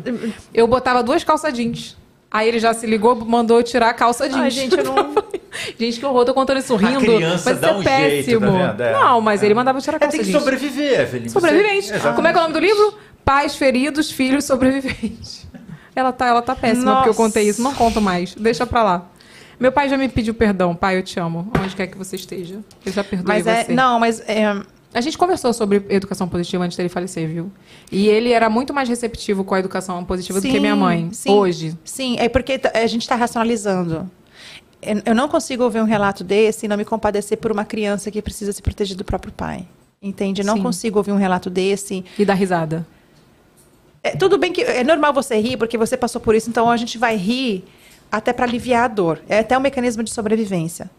Mas não tem como eu, eu ver um relato desse não me compadecer profundamente por uma criança que precisa é, encontrar mecanismos de sentir menos dor do próprio adulto cuidador. Isso é, é, é terrível, assim, me dói profundamente. E, e pensar no que você, do que, que a Evelyn precisou se defender e se proteger e não e cadê outro adulto para te proteger? Cadê não, não consigo ouvir esse relato e não e não me doer assim é muito triste uma criança ter que passar por- isso tipo como é que eu me defendo dessa dor ah eu vou colocar duas tipo imagina o cérebro dessa criança precisar achar uma solução para não me doer tanto assim isso é terrível Não, e eu vou falar terrível. mais. Pra encerrar esse assunto, você não, não chore, tá? Vou falar eu não tô coisa... de chopandinha, vai borrar minha maquiagem. Pior eu que tô um lado sim, um lado não, todo dia pra fazer teste. Olha aqui, pior ainda eu vou falar pra você. Que aí vai ao podcast de Leiliane. Por que, que eu não contei sobre o abuso? Exatamente. Exatamente. Porque eu tinha medo de apanhar. Exatamente. Se eu apanhei quando eu fui assaltada. Eu falei isso no podcast. E por que, que eu não quero tratar o meu filho dessa forma? Porque eu quero que ele tenha confiança. Uhum. Que eu não que eu tô querendo que aconteça, mas que caso venha acontecer qualquer tipo de perigo, ele tenha Não confiança. ser algo tão grave assim. Sim, mas qualquer coisa, que ele venha me Exato. contar. E assim, eu tenho, eu tenho essa consciência. Quando meu pai me perguntou por que, que eu não contei, eu falei pra ele assim, pai, porque eu ia apanhar. Ai, eu gente. achei que eu fosse apanhar. E ele. Nossa, meu pai, assim, quando eu lancei meu primeiro livro, que. Ó, isso, e por isso que eu falo que toda a questão da infância vem até a vida adulta. Por que, que eu não contei o que, que meu ex-marido fazia no casamento? E quando eu separei foi, um- foi um choque pra todo mundo. Porque eu, eu tinha trauma, eu não queria contar o que estava acontecendo. Então, f- você entende que vem tudo da eu infância. sim, super. Não, totalmente. E aí que vem o, o- o poder preventivo da educação positiva. Como ele previne esse tipo de situação da criança achar que não pode falar para os próprios pais. A educação positiva, ah, porque é mimimi, porque é Nutella. Gente, só fala isso quem não teve realmente contato ainda, quem não se abriu. Porque o que a gente está promovendo é literalmente saúde para os nossos filhos. Emocional, física, neurológica. É, E não adianta eu falar para o meu filho contar as coisas para mim se eu não trato ele de uma maneira que ele possa de fato confiar, porque a confiança é construída pelo tratamento e a criança sabe se ela é amada ou não pelo jeito que ela é tratada. Não adianta eu amar, é, falar assim, ah, eu te amo muito. As palavras não significam nada. Eu preciso tratar o meu filho com amorosidade, quando ele está bem, quando ele não está bem, porque senão ele vai entender que ele só pode contar com você nas horas boas. Sim. E aí vira uma relação onde tem uma frase muito forte do Dr. Carlos Gonzalez, que é um pediatra espanhol, ele fala assim: nossos filhos não, não deveriam ter que lutar pelo nosso amor, trabalhar pelo nosso amor, deveriam descansar nele. E tem uma outra frase que me norteia muito, que é de uma educadora americana, que está no meu primeiro livro, que é a seguinte: é, no dia em que teu filho cometer um erro ou um deslize, e ele é, correr para você, ao invés correr de você, nesse dia você saberá o valor da educação positiva, pacífica e respeitosa. E é, é essa a construção que eu almejo ter com os meus filhos, esse tipo de relação na qual eles sabem que eles podem contar comigo mesmo, para eles não precisarem esconder as coisas ruins de mim, que esse é o maior fator protetivo. A educação que a gente dá hoje para os nossos filhos é o maior fator protetivo que a gente poderia estar oferecendo.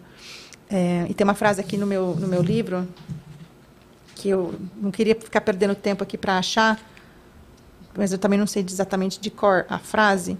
Achei, que sorte. Uma geração cheia de pais que amam seus filhos profundamente poderia mudar o cérebro da próxima geração e, com isso, o mundo. Então, o que a gente está fazendo hoje, educando os nossos filhos com amorosidade, com respeito pela educação positiva, é revolucionário. E aí vai ter gente que vai falar mal. Tá tudo bem. O meu compromisso é com as crianças. Né? Arrasou, Renato. E assim encerramos te presenteando com o nosso kit maravilhoso. Eu só pra vim você, por causa disso. pra Aquela... você lembrar de nós. Tá vendo? Tô Renato? brincando. De quem é o kit? Aí, ó, tá vendo? Depois não quer falar sobre a. Como é que fala? A, a recompensa, Recompensa. stickers. É, os stickers. Aqui meu sticker. Não, tô brincando. Posso mostrar o que tem aqui dentro? Claro, meu amor. Olha, nosso kit gente, é personalizado pela Ateliê das Lopes, que é, ó, maravilhosa. Faz tudo personalizado Ai, pra eu gente. adoro. A Nina vai querer pra ela, já sei. Pode dar, não tem problema. Depois a gente manda mais. Hum, pra ficar brilhosa. Isso, sacode, sacode. Isso foi o que eu passei hoje. Fiquei toda maravilhosa, Toda brilhosa. brilhosa. Minha filha, inclusive, também ficou. Coitada Na hora de da pegar ela no Não, colo, porque né? eu fui pegar e é tipo assim, minha mão tava suja ainda. E ela ficou toda brilhosa. Educação respeitosa, hein, Evelyn? Pelo amor de Deus, coitada da criança. Renato. Olha, recarga de queratina da Embeleze, que é babadeira. Depois você me conta se Tá você bom. gostou, o que mais? Nós temos E Evelyn Hagley Beauty, né, meu amor? Adoro blush. Blush E balm labial. e balmezinho. Não tem chopandinha pra ela. Não, a gente tem que Nossa. dar chopandinha pra ela, porque Não. ela falou que ela ia chorar e ela não estava chopandinha. Eu, não, eu só não Cadê a chopandinha? Porque eu estou sem o, o rímel. Só por isso Não, que eu mas não chorei. fique tranquila que vai, vai ter chopandinha aí. Mas é isso. Quer dar algum recado, Renato? Peraí, eu também trouxe. Eu tenho presente. Gente, calma aí, gente. Não, pra A to- gente trouxe, valoriza ó. convidado que dá presente. Adoro. Não, é assim, é- não tem como eu não de- retribuir de alguma forma você abrindo esse espaço maravilhoso para mim, para educação opa. positiva. Eu trouxe é, o meu livro para todos os que estão aqui presentes neste lugar. Olha, achei rico. Achei. É abundância, né, gente? Então, nós temos aqui, enfim, eu, me falaram que eram cinco pessoas, eu trouxe cinco de Fernanda cada um. ler, vou dar pra Fernanda. Mentira, eu tô. É que a Fernanda tô. Fernanda vai ter mais É filhos. Que isso, gente. Ela tem desculpa. gêmeas, tá? Ela tem gêmeas. Vai falar de educação positiva com gêmeos. Mentira. Ó, depois, vocês, depois eles pegam, né? Depois eles Sim, pegam. sim. E tem também um press kit. Mas é do meu livrinho, mas assim, é uma coisa muito singela, assim, simplesinha aquelas. Que chique, gente. Mas assim, é porque assim, deixa eu explicar Vamos ver. O, o, o- porquê. Ahn, o meu segundo livro é muito sobre eh, uma, uma reconstrução. Então, nós temos um pequeno kit de plantio que você vai Ai, poder fazer. É bonitinho para você poder plantar com suas crianças. É... isso que eu falei, ele vai adorar, né? É, e aí filha? tem dois, né?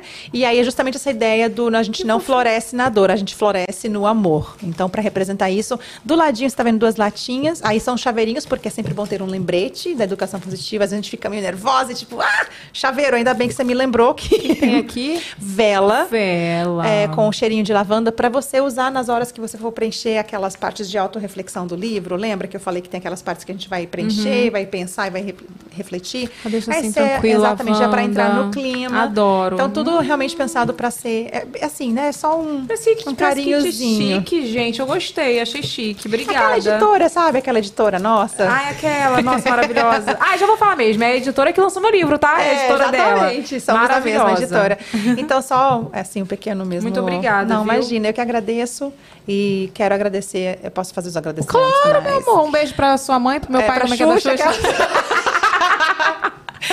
é. É, eu quero, é, primeiramente, agradecer essa incrível oportunidade de estar aqui falando sobre educação positiva. Para mim, isso significa muito, muito, muito, muito mesmo. É o primeiro podcast grande que me dá esse espaço. Ai, gente, me senti honrada. Não, eu, eu- que, eu não, que eu. me sinto honrada de você estar aqui dando todo o seu imagina. conhecimento pra gente. É, eu, de verdade, assim, eu, eu vim assim de coração muito, muito, muito, muito agradecido de você estar abrindo esse espaço, porque é, é desafiador furar a bolha. Estourar a bolha, furar a bolha? Mesma coisa. Ok, enfim. E, e de levar a educação positiva para mais pessoas, para democratizar mais educação positiva. E eu, eu fiquei muito, muito feliz de estar aqui. Não faço ideia do que as pessoas estão achando. Depois a gente vê. Estão adorando, estão adorando. Ai, tá, tá. É muito estranho fazer as coisas sem, sem ver o feedback na hora, mas eu fiquei muito feliz de estar aqui. E eu, eu queria dar um recadinho só para as pessoas que talvez estejam precisando de um apoio mais é, específico, de profissionais, inclusive. Às vezes a gente fica assim, ah, beleza, mas aí eu vou levar meu filho no pediatra que também não é respeitoso, numa dentista. Nós temos muitos, muitos profissionais formados também em educação positiva. Só você entrar no site www.escolaeducaçãopositiva.com.br. Escola? Escola da Educação Positiva. Da Educação Positiva. .com.br. Eu me embananei na hora de falar. É, e aí tem uma lista de profissionais no Brasil inteiro, inclusive fora também, formados em Educação Positiva, que podem te apoiar, enfim. E para você que quer se formar também profissional, também olha no site. É, nós temos uma pós-graduação em Educação Positiva. Só para reforçar mesmo, assim, é, é, é, é a, é a maior escola de educação positiva que temos no, no, no mundo, na verdade, e com muito, muito orgulho que mais e mais pessoas queiram trabalhar com isso, porque famílias precisam de apoio, que é um apoio que vai além do trabalho de um pediatra, por exemplo, que cuida da saúde física, né? Nós precisamos desses profissionais mesmo, de educação positiva, para apoiar as famílias. E eu, de verdade, estou muito, muito, muito agradecida por você abrir, escancarar essa porta para nós, assim.